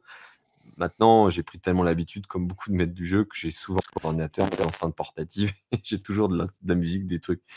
Mais non, bah, chez moi ou sur les réseaux, sur, sur Roll20, le truc, c'est que j'ai, par exemple, donc, pour les masques de Nyarlathotep, quand on joue à Cthulhu ici, j'ai tous les PNJ en photo, bien sûr, mais sur le côté, j'ai à peu près 300 photos de PNJ qui ne sont pas dans la campagne, qui sont classées par tout un tas de types de classements en fonction des professions, des âges, des sexes, euh, des ethnies, tout, fait, tout ce qui est possible imaginable, pour pouvoir à tout moment improviser et sortir la photo. Ce qui fait qu'en fait, tes joueurs en face de toi ne savent jamais quand tu balances une photo si c'est un personnage qui est prévu, qui est dans la campagne, qui va être important, pas important, si c'est une improvisation, ils ne peuvent pas savoir. Et donc, je balance les, photos, les machins. Ce qui fait que moi, j'ai ça sous le coude et je peux le faire. Et sur Roll20, c'est pareil, j'ai des onglets entiers de PNJ classés. Et à tout moment, je peux improviser. Il y en a un, il me dit Dis donc, dans mon background, j'avais prévu mon arrière-tante, machin et tout, Hortense. Et là, je me dis Putain, complètement oublié son truc dans le background. J'aurais dû y penser, je ne l'ai pas prévu. Il me dit Bah, j'aimerais bien passer la voir. bah, écoute, moi j'ai de chance pour savoir si elle est chez elle. j'ai fait réussite critique. Bah, elle est chez elle.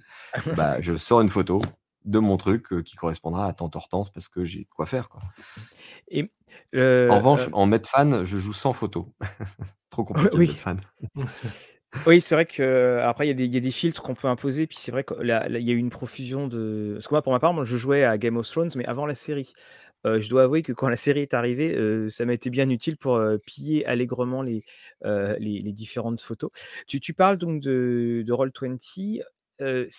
c'est arrivé avec le confinement, ta rencontre avec Roll20 ou Let's Roll?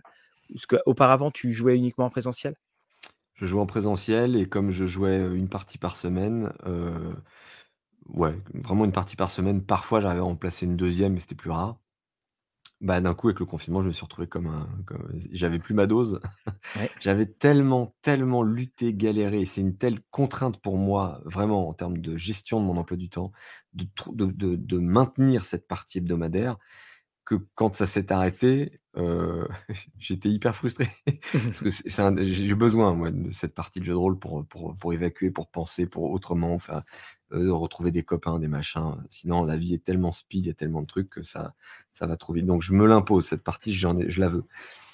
Et, euh, et, donc, quand le confinement est arrivé, bah, j'ai, euh, ouais, ça me manquait. Et là, c'est, c'est Henri, Henri Levenbrook, qui m'a dit Mais écoute, moi, sur ma campagne de, de Terreur sur l'Antre Express, je passe sur All20 moment.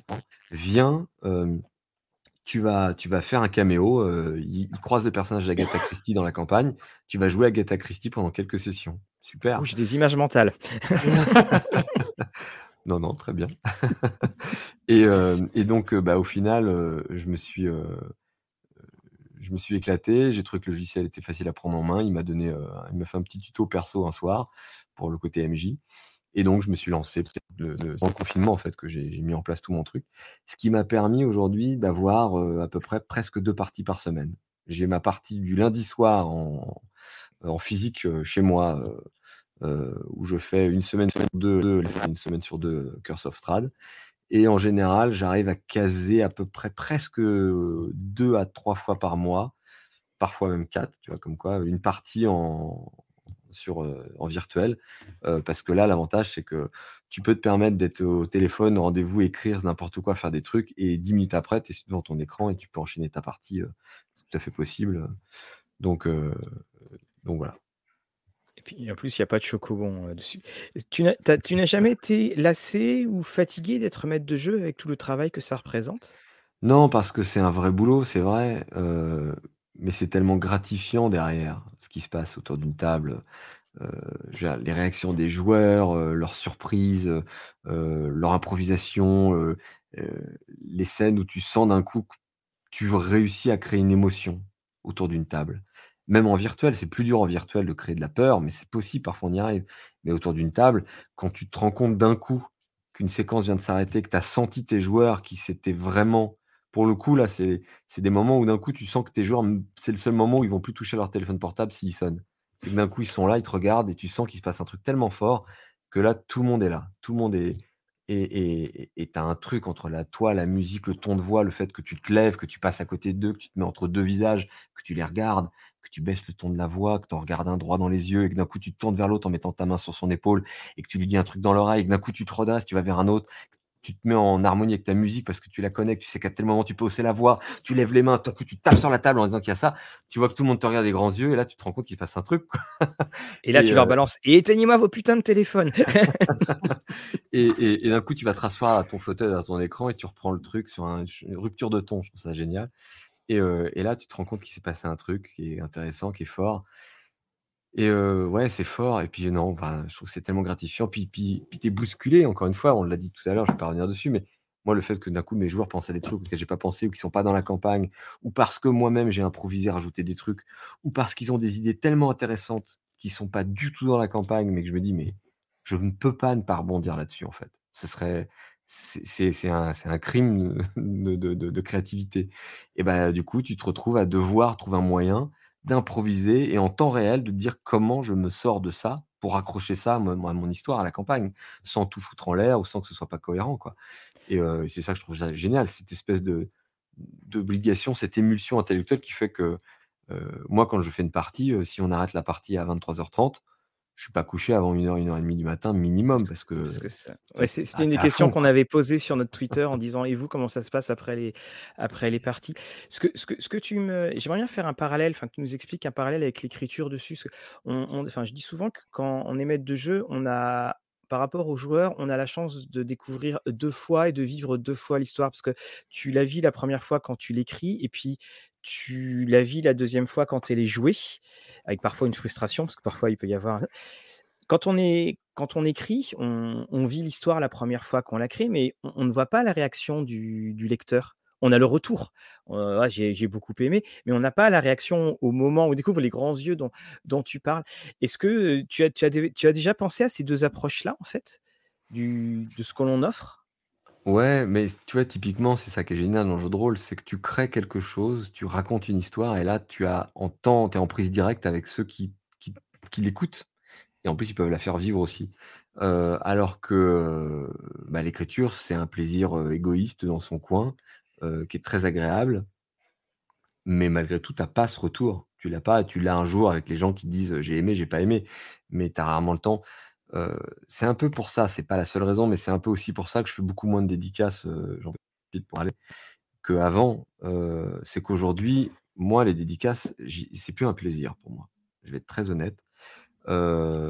j'ai tous ceux qui voulaient t'inviter tous ceux qui voulaient t'inviter qui font bon bah je vais pas le faire alors. Non non mais après ça veut pas dire que j'en fais plus, que j'en ferai plus, mais j'en fais beaucoup moins. Bon avec le Covid c'était mort et voilà.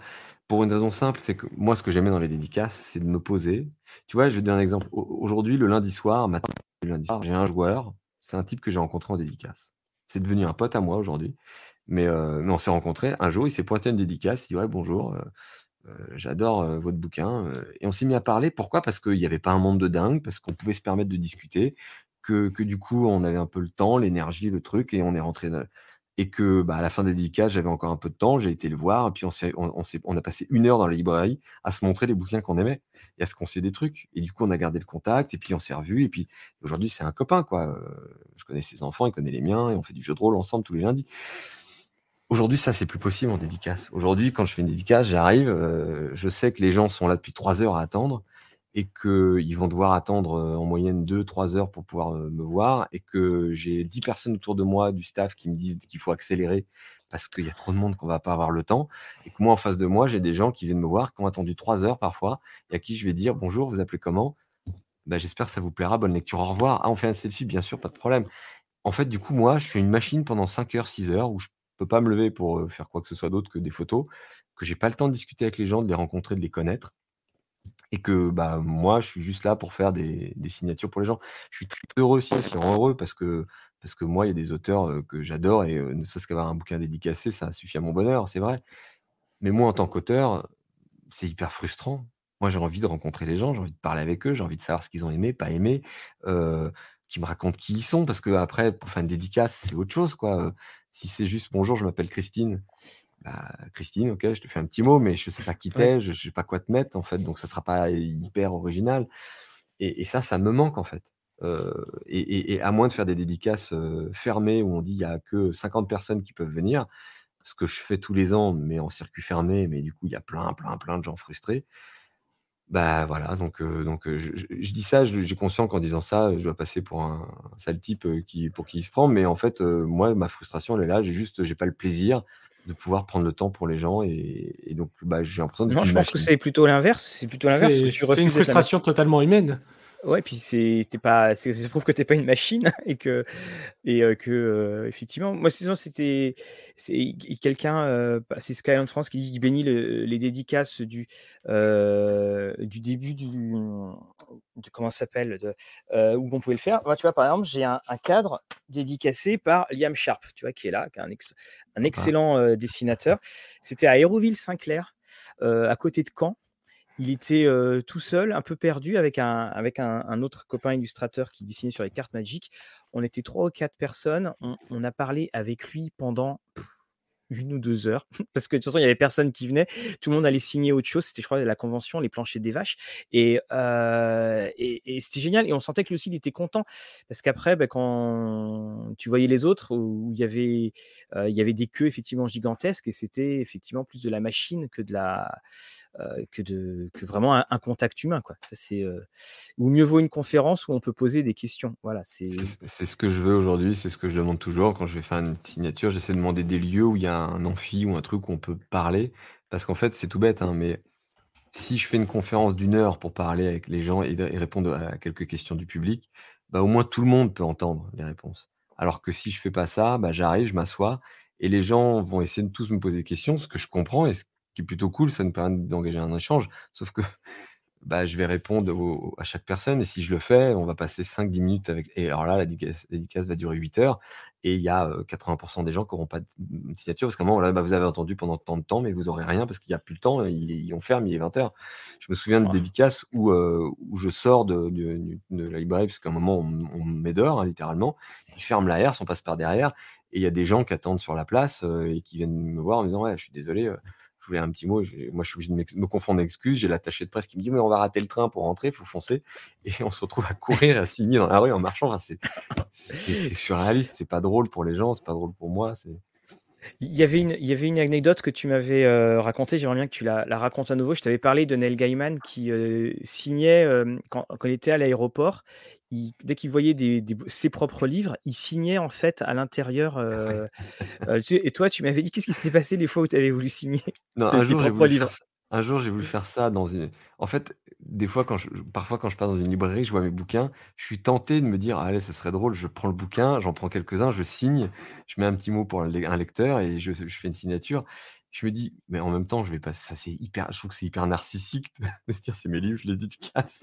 donc, je suis gêné, donc j'ose pas le faire. Et euh, j'ai beau me dire, ça pourrait faire plaisir à des gens, en même temps, je me dis, non, mais voilà. Et un jour, je l'ai fait dans une librairie sans le dire au libraire, parce que je me disais, si je le dis au libraire, il va me tomber dessus, il va me dire, oh super, venez, on organise une dédicace, j'en plus. Et donc j'ai commencé à vouloir le faire. Le mec s'est pointé en me disant, mais pour qui vous prenez et tout? Je fais, non, non, je suis. Non, mais vous écrivez pas dans les livres. Je suis, non, bah, je, je, suis désolé. En fait, je suis l'auteur du bouquin et je voulais juste faire un petit mot pour les, vos lecteurs qui, trouveraient ça au hasard. J'en ai rien à foutre, écris pas dans les livres dehors. bon, bah, ok. Voilà, bon, c'est un peu c'est un peu moins c'est un peu moins glamour, heu, effectivement. Alors Heu, la on va prochaine fois, il faudra glisser simplement un petit mot préécrit, Ouais. le glisser, heu, façon billet d'or. Voilà, c'est c'est mais moi, heu, tu parles des billets d'or, mais moi, Guillaume, moi, je trouve ça, ça je trouverais ça génial qu'à un moment, effectivement, tu achètes un livre et puis, dedans, as, dans ce livre, ça te fera, bah, as 1/2 heure d'entretien avec, avec l'auteur. Je trouve que ça ça amène ce petit côté encore plus, encore plus magique. Alors, à mon Heu avis, le pire, ça serait que tu le fasses en prenant une petite photo sur ton Twitter, en disant: «J'ai dédicacé au hasard dans une librairie». Là, je pense que tout le monde se rue dans sa librairie du Oui. coin pour vérifier si c'est chez lui. Alors alors tu dis ça, sache que j'ai failli le faire, je sais pas combien de fois, et à chaque fois j'hésite et j'ai peur que ça fasse un peu, je sais pas, que ça soit mal perçu, alors j'ose pas le faire. Mais moi moi je moi je vois pas en fait en ce que tu, heu, de ce que tu trouverais de pourquoi pourquoi ça serait mal perçu? Au con au contraire, enfin, quand quand quelqu'un est admirateur d'un écrivain, il c'est génial.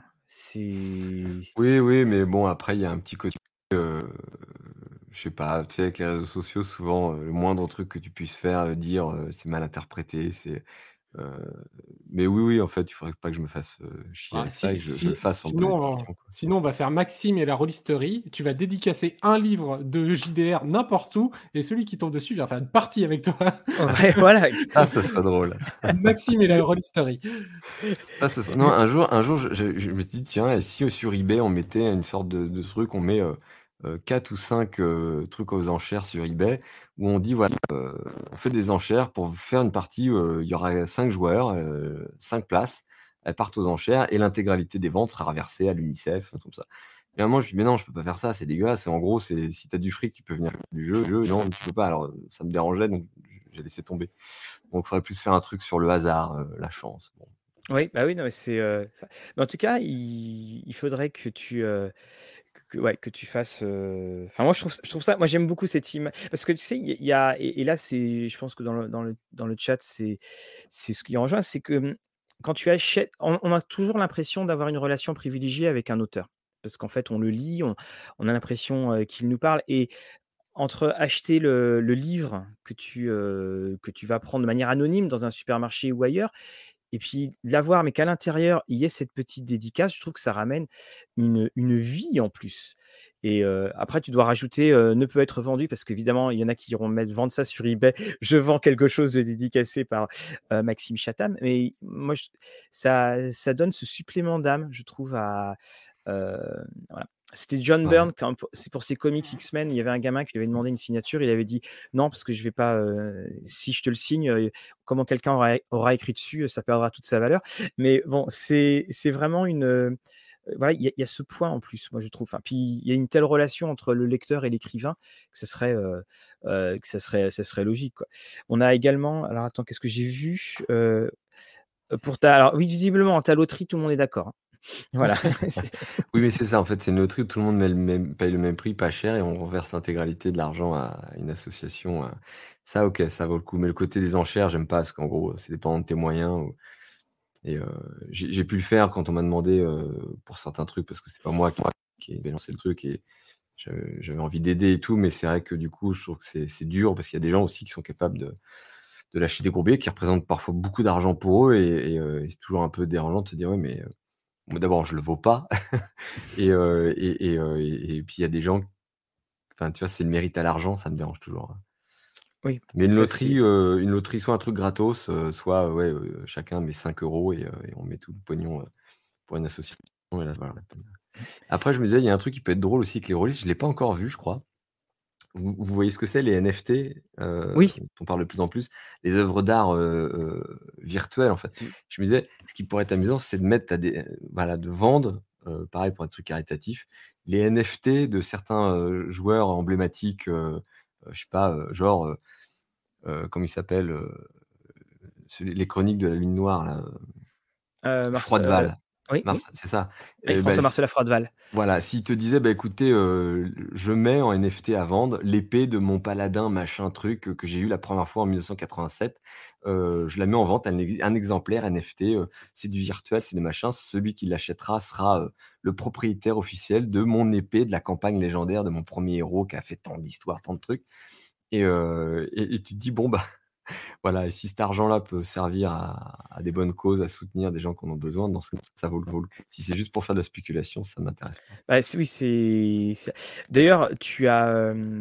c'est la photo qui est juste derrière toi, euh, enfin dans la dans, le cadre, je crois que c'était ton premier manuscrit, hein, je crois, qui est sous. Euh, euh, qui est sous verre, parce qu'en fait, euh, tu avais, ce que c'était spéculation, tu avais aussi la première boîte blanche de Donjons et Dragons. Enfin, tu as, je crois, cette. Là-bas.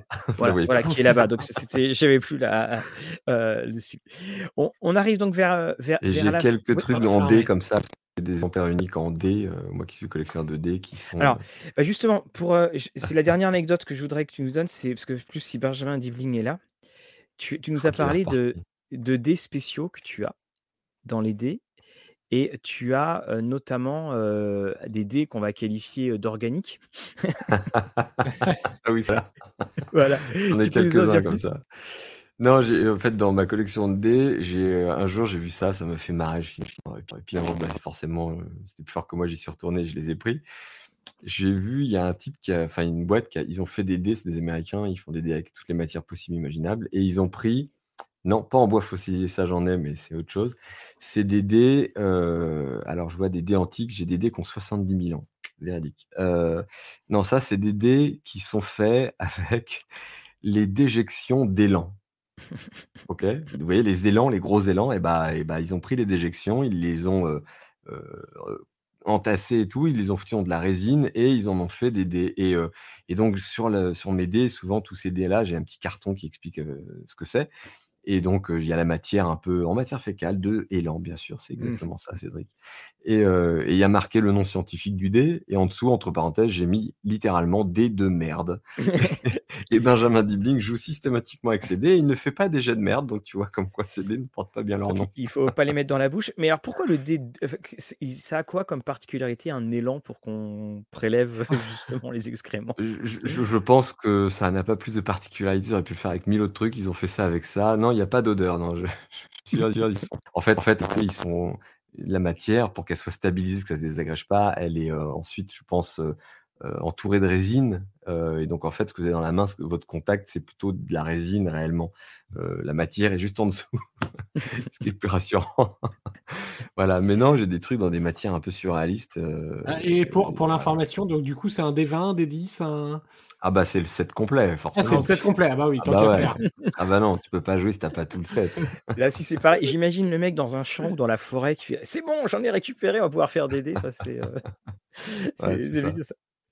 Bon bah, en tout cas, donc, bah, on... nous allons nous, euh, nous dire au revoir. C'était un, encore une fois, un, excellent moment qu'on a passé. Puis, bien entendu, on n'a pas vu les deux heures et demie passer. Et je pense qu'on a encore plein de sujets. On n'a pas. Voilà. La troisième session. Voilà, on avait encore hein. l'écriture. On avait plein de choses. Ouais, voilà. Et ce qu'on fera justement dans, la, troisième session, on commencera par l'écriture et puis justement voir comment tout va pouvoir se, euh, Alors, on a des demandes hein, de, que tu peux mettre en photo sur le, que tu mettes sur ton Twitter. Les... Ah, ils sont là C'est ça les dés? Non, non, j'ai vu passer un dé. Je suis fasciné par le D20 de l'Antiquité. Alors, Alors attends, je te mets en, je te mets en grand. De mon bureau, vous voyez, vous voyez, tac, et dedans, il y a ce fameux dé là. Tac, je le sors du support. Alors, je sais pas si vous allez voir grand chose avec la caméra. Voilà. Ah oui, oui, d'accord. Vous voyez? Ouais, ouais. C'est Techniquement, alors celui-là, c'est une reproduction, hein, c'est pas l'original. L'original est dans un musée à New York, je crois. C'est techniquement le plus vieux dé du monde. Euh, je crois que c'est de la Mésopotamie. Mmh euh, alors, ça Essaye de baisser un petit peu ta main, peut-être. normalement, si tu la rapproches plutôt de, toi, pas proche de l'écran, mais. Voilà, oui, voilà, parfait, nickel, on le sait.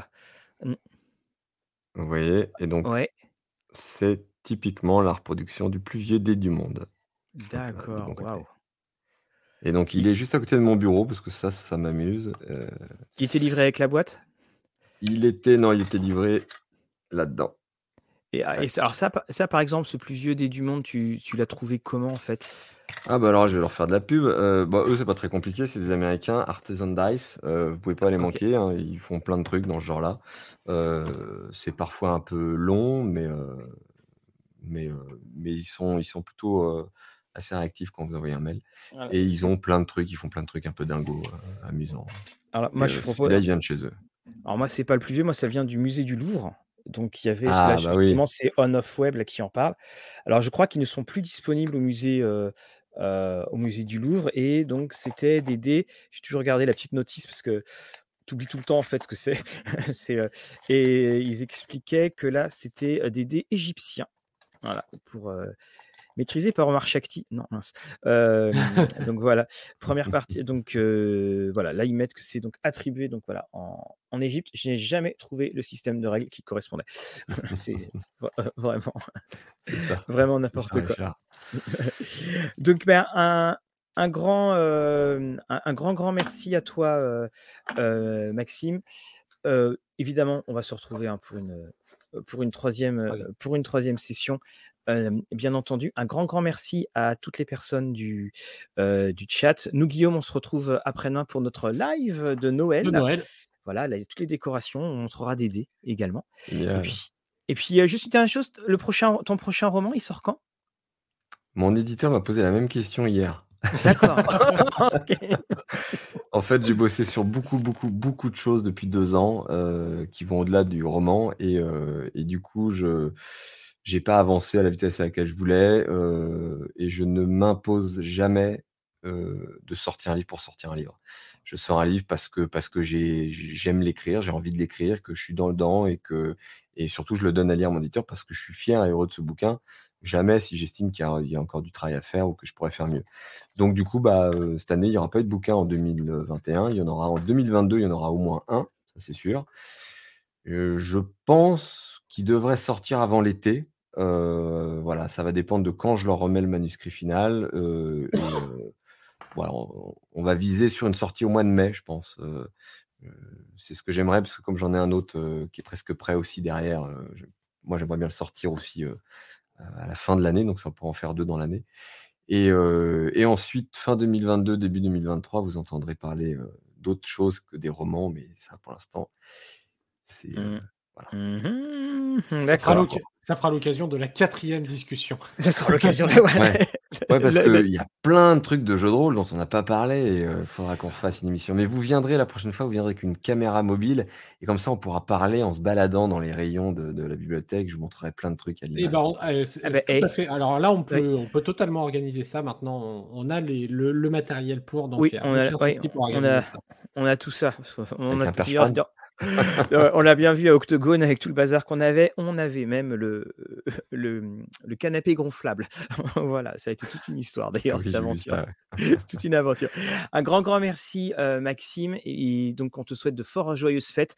On croise les doigts pour savoir, si le Père Noël t'amènera le Titanic et puis et puis donc pour les autres, nous vous disons donc, à jeudi après-demain 20:00 pour notre live de Noël avec notre sélection jeux de rôle, notre sélection bouquins, notre sélection plein de belles choses. Au revoir à Merci tout à le tout le monde. monde. Ciao, Désolé de pas avoir pu répondre à toutes les questions dans le chat, mais c'était c'était super agréable, un vrai plaisir pour moi de parler avec vous tous. Merci beaucoup. Ciao. Ciao.